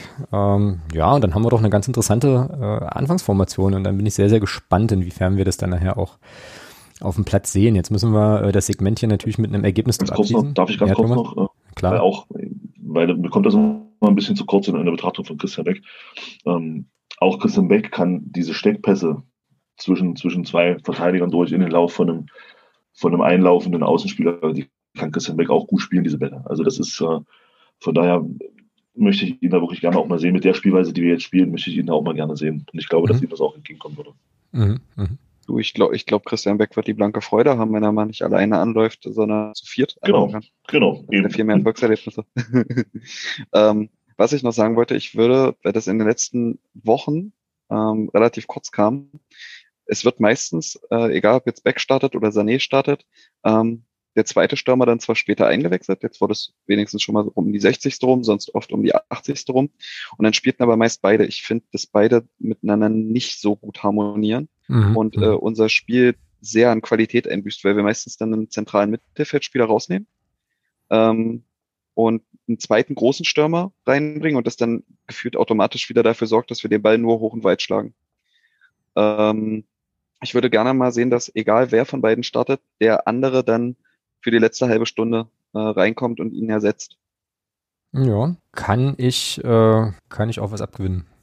Gut, dann äh, lasst uns über, äh, über Ergebnisse sprechen. Äh, Jeremy, was glaubst du, wie geht's aus? Naja, 5-4. 5-4, ja stimmt, hatten wir eigentlich schon etabliert. Thomas hat das auch, oder? 5-4, ja. Hm. Gut, dann sage ich natürlich jetzt 1-0. So, damit wir dann den Sendungstitel, damit wir den Sendungstitel, naja, damit wir den Sendungstitel hier abgebildet haben. Lieber 5 zu 4 als 1 zu 0, aber dann müssen wir das 1 zu 0 ja auch drin haben, so. Ähm, Mann, ja. jetzt macht doch da eh mal mit, ey. Nö, mach ich nicht. Doch. Nein. Ja. Ist nicht. Abhauen. Mann. So, äh, bleibt jetzt hier so stehen. Ich sag 1 Also 1-0 ja. mit 8 Absetztoren. Mit acht Absatztoren, das können wir machen. Äh, das finde ich okay, schreibe ich hier aber nicht hin. Ähm, so, wichtig ist auf jeden Fall, dass wir diese verdammten Punkte zu Hause behalten und so, weil wie gesagt, so wahnsinnig viele Spiele sind es nicht mehr und ähm, ja, ich finde schon, also ich finde ja schon, Ferl hat jetzt genug Tore geschossen, die haben jetzt auch erstmal genug Punkte, die können jetzt auch mal einmal aussetzen. Das fände ich okay.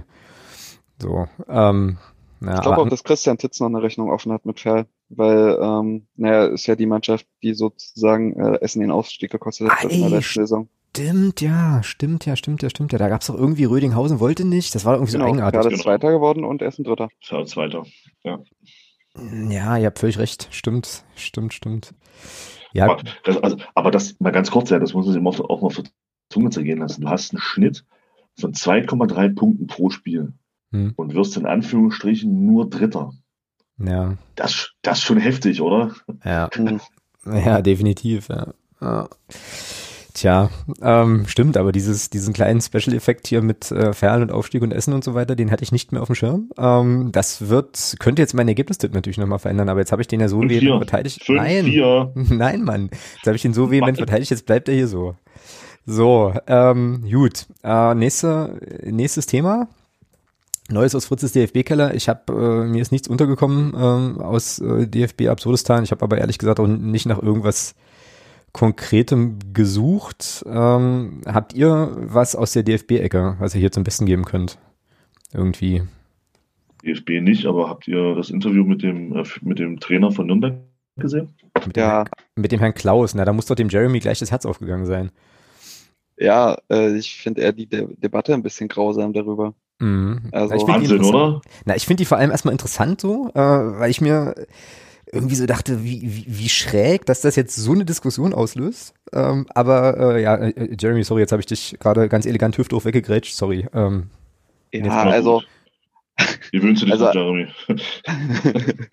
also es, es war sicherlich ein bisschen, bisschen plakativ, das Interview, weil ähm, im Grunde wurde der Trainer von Nürnberg halt gefragt, ob er den Matchplan oder ob es überhaupt einen Matchplan gab.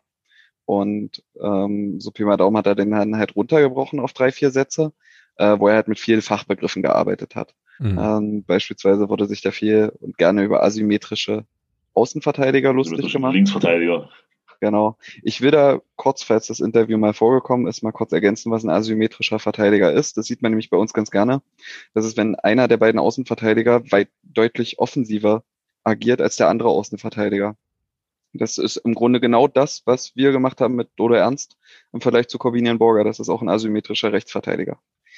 Ähm, nur um das, um das mal so herunterzubrechen. Er hat das halt so ein bisschen im Fachjargon formuliert und an sich ist das alles gar nicht dramatisch gewesen, aber die, die Sportjournalisten haben sich da etwas drüber echauffiert, so in Richtung Sky, Sportschau etc. und sich etwas drüber lustig gemacht. Ähm, so kleinere Memes auch daraus erstellt. Und ich gehe noch so weit konform, wenn jetzt nicht, dass sich jetzt nicht jeder Fußballfan mit irgendwie Taktiken beschäftigen soll und äh, das für viele auch andere Sachen zählen, das ist völlig in Ordnung. Ähm, es muss auch nicht jeder verstehen, was der Trainer da sagt, aber von Sportjournalisten erwarte ich schon, dass sie das Ganze so neutral beantworten können oder auch bearbeiten, ähm, dass dem normalen Leser halt auch erklärt wird, was da passiert ist. Eigentlich die wäre die Aufgabe gewesen, das zu übersetzen und genau. da gab es auf Twitter eine ganz interessante Diskussion, wo jemand eigentlich eher basierend auf dem Matchplan ein paar Sachen angefragt hat, wieso denn beispielsweise diese Pressinglinie nicht so erfüllt wird oder der mhm. Ball verhältnismäßig selten zum ballfernen Zehner gespielt wurde, obwohl das ja der Matchplan gewesen sei. Das wären die Fragen, die ich erwartet hätte von den Medien und nicht sich drüber lustig zu machen. Ja, alles gesagt. Also ähm, geh da, geh da total mit. Und ähm, der Tobi Escher hat auf Twitter da eigentlich auch nochmal einen interessanten Take zu gehabt, weil er halt eben auch meinte, naja, schwierig, äh, also was der, was der Klaus, heißt der gute Mann ja, was der, was der da macht, ähm, weil der natürlich den, den Fragenden ja schon vorführt, auch ein bisschen, ja. Aber genau das, was du, was du gerade sagtest, Jeremy, äh, sagte der dann auch, das ist dann eben Aufgabe der Sportjournalisten, das einzuordnen. Und äh, insgesamt ist es dann eben auch interessant, wer genau ähm, das eigentlich so aufs Korn nimmt, ja. Und äh, irgendwo habe ich dann auch gelesen, ich glaube, das war auch in diesem, in diesem anderen Thread, äh, den du gerade erwähnt hattest auf Twitter, wo der, ähm, wo dann nochmal nachgefragt wurde, was jetzt eigentlich mit dem Ballfernzehner ist und so. Ähm, dass es halt schon interessant ist, dass es auch, also dass der Sportjournalismus oder der Fußballjournalismus in Deutschland offenbar dann schon auch eher so eine, äh, naja, äh, wollen wir sagen, rustikalere, hemdsärmligere Erscheinungsform hat und eben diese taktischen Feinheiten dann jetzt nicht so, äh, naja, nicht so würdigen kann. Äh, ja, ja, man sich wohlfühlt. Ja, und ich habe, also ich habe mich, ich habe dann irgendwie so gedacht, also ich wäre, glaube ich, gar nicht auf die Idee gekommen, das, zu, das so kritisch zu betrachten, aber offenbar hat es ja wirklich so Wellen geschlagen und ich dachte mir so, was sagt denn das jetzt eigentlich überhaupt erstmal grundsätzlich, dass, dass das überhaupt so eine Diskussion auslöst? Ja, das ist ja schon an ja. sich, an sich total interessant auch. Ja. ja, das sehe ich auch so. Also ich fand das auch extrem daneben, was daraus gemacht wurde. Also ich fand, ich fand die Antwort, ich fand die Antwort super. Ich muss sagen, ich fand das großartig. Und weil du gesagt hast, ähm, hat, der, der wollte den vorführen, das, das mag sein, aber wie oft werden denn, wie oft ähm, versuchen denn Journalisten oder Sportjournalisten gerne mal einen Trainer vorzuführen, wenn der mal wieder verloren hat oder so. Ja, ohne, ohne da kommt teilweise auch, da kommt, kommt teilweise auch Fragen, wo du dir denkst, Alter, was rauchst du oder was?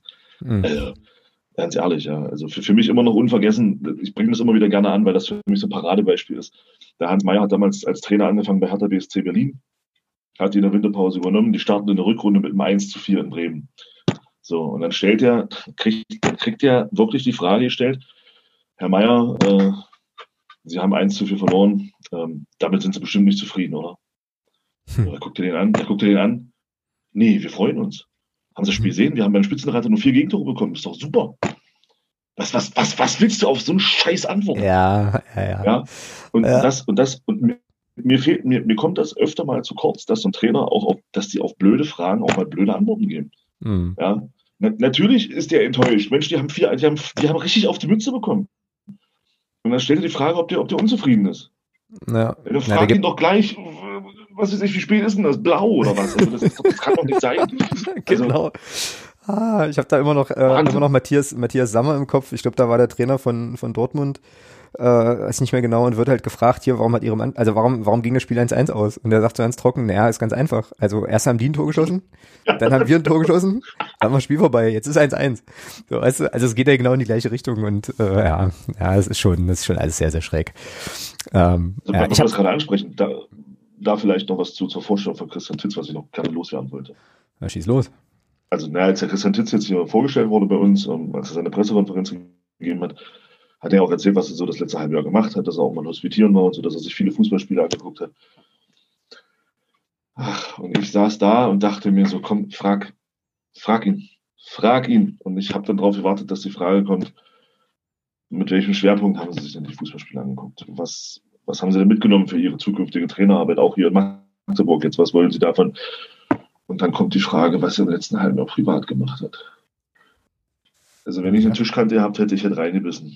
Ich habe mich so, ich habe mich ja. so geärgert, weil er hat so eine geile Vorlage gegeben, die man da hätte, wo man da hätte mal wirklich detailliert und ein bisschen spezieller auch hätte darauf eingehen können. Und dann wird gefragt, naja, Sie haben ja jetzt zum Fußball noch gesagt, was haben Sie denn das letzte halbe Jahr so privat gemacht? Oh, echt so. Ja, oh, bitter. Da war ich ein bisschen bitter. sauer. Da war ich ein bisschen sauer in dem Moment. Richtig, richtig bitter. Ja, naja. Ähm, so, äh, wir haben natürlich noch, ein, noch einen Themenwunsch von unserem Podcast-Partner und ich hatte das ja im Intro auch schon äh, kurz angemerkt. Es geht um das Thema äh, ja auslaufende Verträge oder Vertragsverlängerungen. Und zwar ähm, werfe ich jetzt hier nochmal rein. Möchte dir Andreas gern wissen, was wir glauben, wie sich die ähm, ja durch die Corona-Pandemie veränderten Marktbedingungen auf potenzielle Vertragsverlängerungen von äh, Stammspielern bei uns auswirken. Äh, vorausgesetzt natürlich, wir halten die Klasse und da weist darauf hin, dass ähm, ja so Leute wie Morten Behrens, Alex Bittroff, ähm, Bertram Beck, äh, da enden die Verträge nach der Saison und ähm, die Frage ist halt eben so ein bisschen, ähm, naja, ob das jetzt für uns ein Vorteil oder ein Nachteil ist, dass möglicherweise Vereine aufgrund dieser Corona-Pandemie ähm, ja jetzt nochmal eine andere Verpflichtungsstrategie äh, gerade auch in unsere Liga an den Tag legen. Ähm, und dann vielleicht auch äh, ja Spieler länger brauchen, um einen neuen Verein zu finden. Ähm, was glaubt ihr denn? Also ist das wirkt sich wirkt sich das Thema Corona ähm, bei uns irgendwie aus auf diese auf diese Frage der Vertragsverlängerung oder hat das dann vielleicht also kommen da nicht vielleicht auch nochmal andere andere Aspekte ins Spiel, die man überlegen müsste als Spieler? So, Thomas, was glaubst Gast du? Hat Vorrang. Gast hat Vorrang. Gast okay, hat Vorrang. Na, na, da muss Jeremy raushauen. Also Frage war doch mal, wie wirken sich die durch die Corona-Pandemie veränderten Marktbedingungen auf potenzielle Verlängerungen mit etwaigen Stammspielern aus bei uns? Ähm, ganz ehrlich, vor einem, vor einem halben, dreiviertel Jahr hätte ich gesagt, äh, ja, wird, wird bestimmt schon krassere Auswirkungen haben. Mittlerweile glaube ich, es wird so gut wie gar keinen Unterschied machen. Okay, warum? Hm, weil sich einfach, also es wurde ja viel drüber geredet, dass im letzten Sommer alle Spieler es viel schwerer hätten, neue Vereine zu finden und so weiter und so fort. Mhm. Wenn man sich jetzt die Listen anschaut, wie viele Spieler denn vereinslos sind, ähm, die beispielsweise in der letzten Saison noch dritte Liga gekickt haben, das ist nur, das ist eine total geringe Anzahl, damit kriegst du keinen Kader voll. Mhm. Okay. Ähm, und die meisten sind dann doch wieder bei irgendwelchen Drittligisten untergekommen, selbst solche Leute wie beispielsweise Manfred Osei Quattro ähm, oder auch andere, wo man sich so gefragt hat, ob das, ob das Dritten-Liga-Niveau da so wirklich vorhanden ist. Ähm, es finden eigentlich fast alle neue Vereine und auch das, das Transferbusiness ist ja immer noch am Boom. Also ich glaube ganz ehrlich, dass, äh, dass es keine größeren Auswirkungen haben wird. Mhm. Mhm. Zumindest keine, die wir so sehen, weil ähm, die Gehälter nicht, nicht öffentlich sind. Ich weiß jetzt nicht, ob vielleicht da gewisse Einbußen ähm, schon hingenommen werden, aber die vielleicht am Ende auch bloß marktdeckend sind und äh, dadurch in der Gesamtbewertung nicht viel verändern. Das, das kann ich nicht beurteilen, weil ich da keine Einsichten in die Verträge habe, aber von den Spielerbewegungen her glaube ich nicht, dass das so große Unterschiede macht. Mm, naja, jetzt gab es ja, äh, also war ja schon auch zu hören, dass äh, also ich gehe da, gehe da grundsätzlich mit, habe da aber, glaube ich, noch, eine, noch einen anderen Take, was jetzt gerade unsere Leistungsträger angeht und so oder überhaupt Spielerverpflichtungen so. Ähm, aber es war ja auch irgendwie schon zu hören, ähm, also das, was du sagst, ne, dass die Spieler schon unterkommen, aber insgesamt die Preise einfach vielleicht fallen so, also dass die dann eben weniger, weniger kriegen, aber ähm, ja, Thomas, äh, jetzt musst du. Jetzt musst du. Ich voll mit. Ne, das war ja einfach. Geil. Geiler Typ. Ja, nee, gehe geh ich voll mit. Ich sehe es genauso. Ich hätte vor einem halben Jahr hätte ich auch gesagt, das wird krasse Auswirkungen haben. Inzwischen sehe ich da auch keine Änderung. Ich meine, man sieht ja, dass der auch wie auch den Umgang mit dem Profi, der Umgang der Protagonisten jetzt im Profifußball, in dieser Blase Profifußball, da sieht man ja auch, dass sich nichts ändert. Mhm. Man, man, dreht wieder frei, so langsam. Stichwort Rummenigge und Flick, die Vollpfosten. Ähm, also, es ist, äh, es hat sich nichts verändert und ich gehe da voll mit Jeremy mit. Mhm. Da wird sich nichts groß ändern, glaube ich auch nicht. Ja. Naja, ich äh, habe jetzt gerade nochmal über den Aspekt nachgedacht, äh, weil der Andreas ja auch wissen will, äh, wie das sozusagen mit Stammspielern bei uns äh, so aussieht. Vorausgesetzt, wir halten die Klasse. Äh, er hat jetzt ja auch noch diesen zweiten Teil, den hatte ich vorhin so ein bisschen unterschlagen. Äh, wiegt es schwerer, dass wir bereits die zweite Saison sportlich unter unseren Ansprüchen bleiben? Äh, oder hat vielleicht diese Marktsituation einen Vorteil? Ähm, und das ist sozusagen das Ding, auf dem ich jetzt gerade so ein bisschen rumdenke. Also alles, was ihr sagt, was die finanzielle Seite betrifft, kann ich auch voll mitgehen. Ähm, ich glaube aber bei uns, also wenn es sozusagen um die Frage geht, ob bei uns Stammspieler äh, Leistungsträger verlängern wollen, gesetzt den Fall, äh, naja, man bietet ihnen einen Vertrag an. Ähm, glaube, da kommen noch ein paar andere Sachen mit ins Spiel. Also ich meine, die letzte, letzte Zeit, wissen wir ja alle, war jetzt nicht sonderlich toll und ähm, von allem, was man naja, zumindest vom, vom ja, dem einen oder anderen Statement ähm, aus äh, GmbH-Geschäftsführerkreisen beispielsweise ableiten kann, ähm, gibt ja da auch, naja, ich will es mal vorsichtig formulieren, einen, einen recht besonderen äh, Kommunikationsstil äh, oder so eine Führungskultur oder, oder so, so, so ja, Organisationskultur da bei uns im Verein. Also das kann man ja immer nur erahnen, weil wir ja da alle nicht drin sind so, aber ich glaube, das wäre auch nochmal so eine, so eine Sache, die ich mir als Spieler überlegen wollen würde. Ähm, so, also ich würde schon, glaube ich, gucken, ähm, ja, wie wirkt jetzt Ottmar Schork äh, auch? Also wie stellt sich der Verein sozusagen in der sportlichen Führung jetzt wirklich real neu auf oder irgendwie nicht? Äh, und welche, welche Perspektiven werden mir denn jetzt hier eigentlich auch eröffnet? Ähm, oder habe ich nicht anderswo auch einfach äh, bessere Chancen, halt nochmal erfolgreicher Fußball zu spielen? Das war ja offenbar auch bei Philipp Türpitz, wenn man ähm, den Aussagen von Ottmar Schork da glauben kann, auch ein großer, Ausge also ausschlaggebender Punkt so. Ähm, und glaube, das, das wiegt halt schwerer. Also ich äh, könnte mir schon vorstellen, dass der eine oder andere, also ich hatte das jetzt mal ganz brutal, wenn das äh, ne, so, dass der eine oder andere sagt, das tue ich mir nicht mehr an, weil da einfach so viele, so viele Sachen intern irgendwie auch komisch gelaufen sind in den letzten Jahren und dann sagen halt, ich suche mein Glück woanders.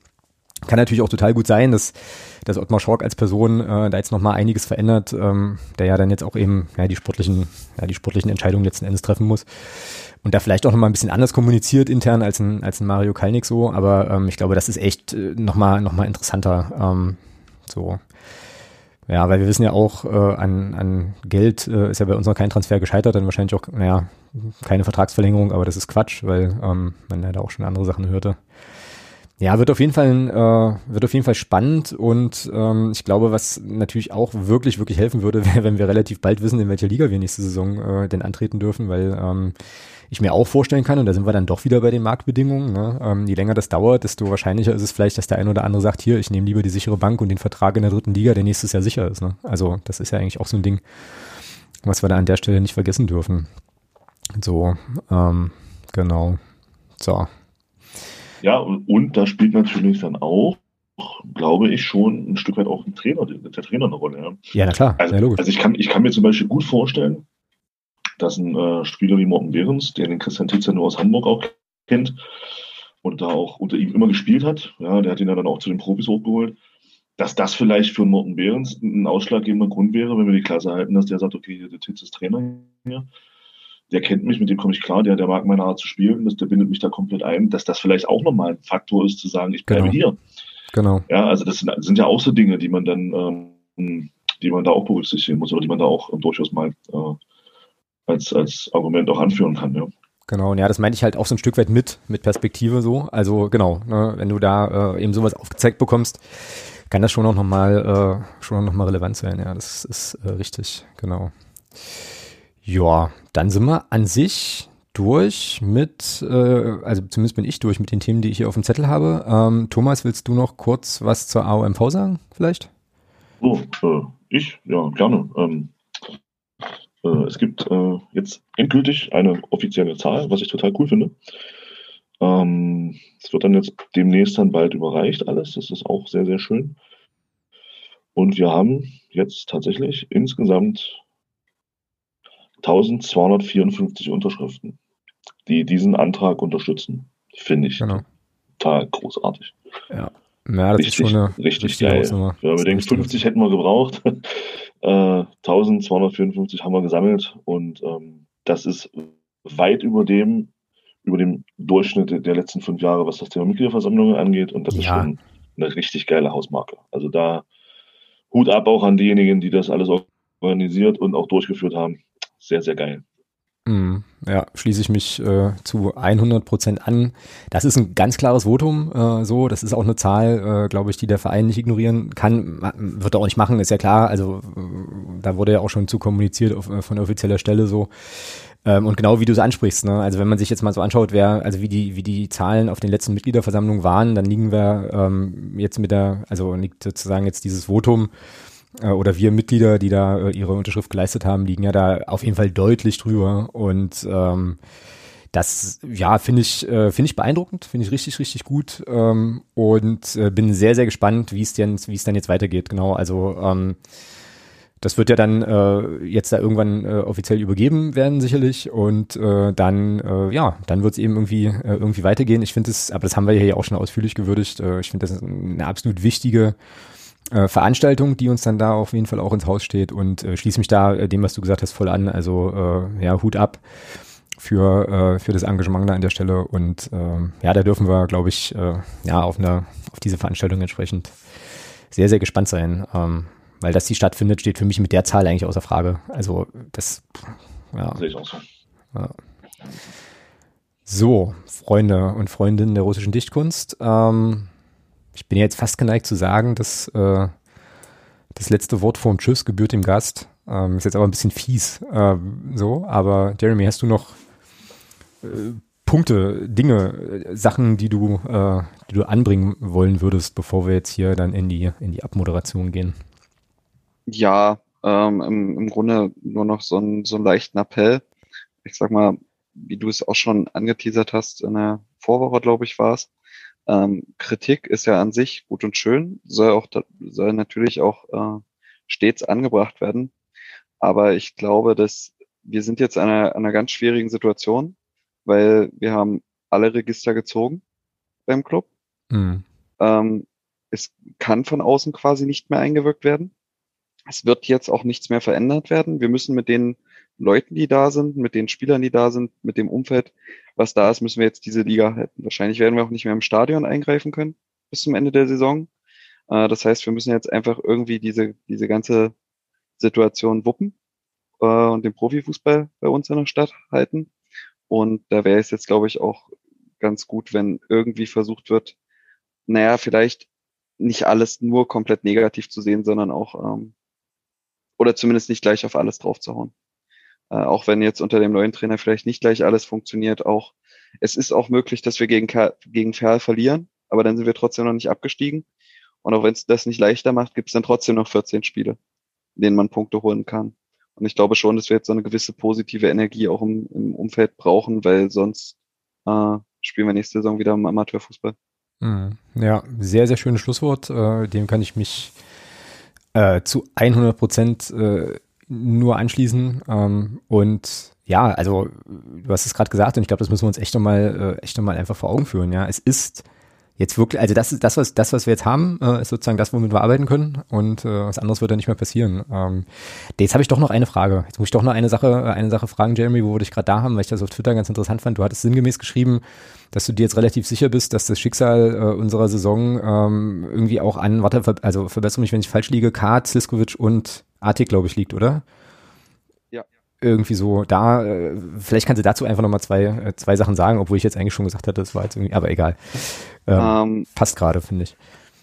Ja, im Grunde hm, habe ich das deswegen so benannt. Ich glaube, an Kart können wir jetzt, so blöd es klingt, äh, tut mir leid für ihn, einen Haken machen, wenn man den Aussagen von, von Ottmar Schork Glauben schenkt. Aus dem, mhm. ich glaube, MDR-Podcast war es. Da sieht es ja eher nicht so aus, als ob er diese Saison nochmal aufläuft. Aber an sich äh, fällt ja Franzke nur mit Muskelfaserriss aus, auch wenn die Zeit nicht bekannt gegeben wurde. Und Sliskovic und äh, Artik sollen wieder auf dem Sprung zurück sein. Artig war heute auf Fotos auch im Mannschaftstraining, zumindest in einem Zweikampf zu sehen. Also da, da scheint auch Licht am Ende des Tunnels zu sein. Und ähm, wir spielen jetzt einen ballbesitzorientierten Fußball in der Gegnerhälfte. Ähm, das Ganze hat natürlich auch den Nachteil, dass der Gegner sich auch tief zurückzieht. Das heißt, wir brauchen Leute, die mit dem Ball umgehen können ähm, und die auch auf engerem Raum ein paar Pässe spielen können. Damit will ich gar nicht sagen, dass die Leute, die ich da benannt habe, also Franzke, äh, Artik, Sliskovic etc., jetzt direkt in die Startelf rücken können. Das, das würde ich gar nicht behaupten. Aber es geht mir in erster Linie darum, dass wir von der Bank auch positionsgetreu äh, mit möglichst hoher Qualität nachlegen können müssen damit wir unser System nicht kadertechnisch äh, oder ja aus Verletzungsgründen stets während des Spiels verändern müssen, weil das Spiel, ist, was wir jetzt spielen, ist sehr laufintensiv und wir werden oft wechseln, wir werden früh wechseln und dafür ist es wichtig, dass wir auch eine, eine vernünftige Bankbesetzung haben, mhm. äh, die auch offensive und spielerische Impulse noch setzen kann. Genau. Ja, und wenn das gelingt, wird es wirklich nochmal interessant, äh, gerade auch mit den Spielern, die wir ja auch schnell vergessen. Also ich finde das irgendwie krass, ne? man vergisst die dann auch relativ schnell, wenn, sie, wenn man sie länger nicht mehr gesehen hat. Ähm, ja, ähm, und wir wollten äh, ja auch ein bisschen positiver enden und dementsprechend äh, glaube ich, dass da einfach auch noch einiges drin sein kann, äh, einfach auch fußballerisch noch einiges drin sein kann und ähm, ja, jetzt einfach volle Kraft voraus, diese scheiß Klassenerhalt sicherstellen äh, und dann äh, Weichen stellen auf der AOMV und dann gucken wir mal, wo uns da die Reise noch hinführt. So, äh, Jeremy, vielen, vielen Dank für deinen Besuch wieder. War wieder super spannend. Ähm, coole Einblicke, ähm, super Einordnung. Ähm, also die ganzen Kanäle, auf denen man dich findet, dürften mittlerweile wirklich auch bekannt sein. Ich werde sie natürlich auch nochmal verlinken, aber äh, war sehr, sehr schön, dass du da warst. Vielen, vielen Dank.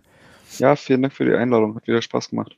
Ja, sehr, sehr gerne. So, dann sind wir durch. Äh, wir äh, besprechen dann in der kommenden Woche in Folge 199 die Partie gegen Ferl und äh, blicken dann voraus aufs nächste Spiel, was ich jetzt vergessen habe, ähm, gegen wen es da geht. Aber ähm, ja, ihr wisst Wiesbaden. das natürlich. Wies Ach, Wiesbaden, ganz genau, ja, stimmt, stimmt.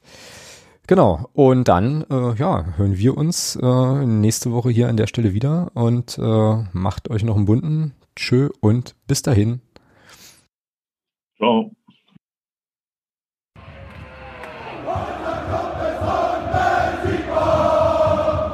Niemand kann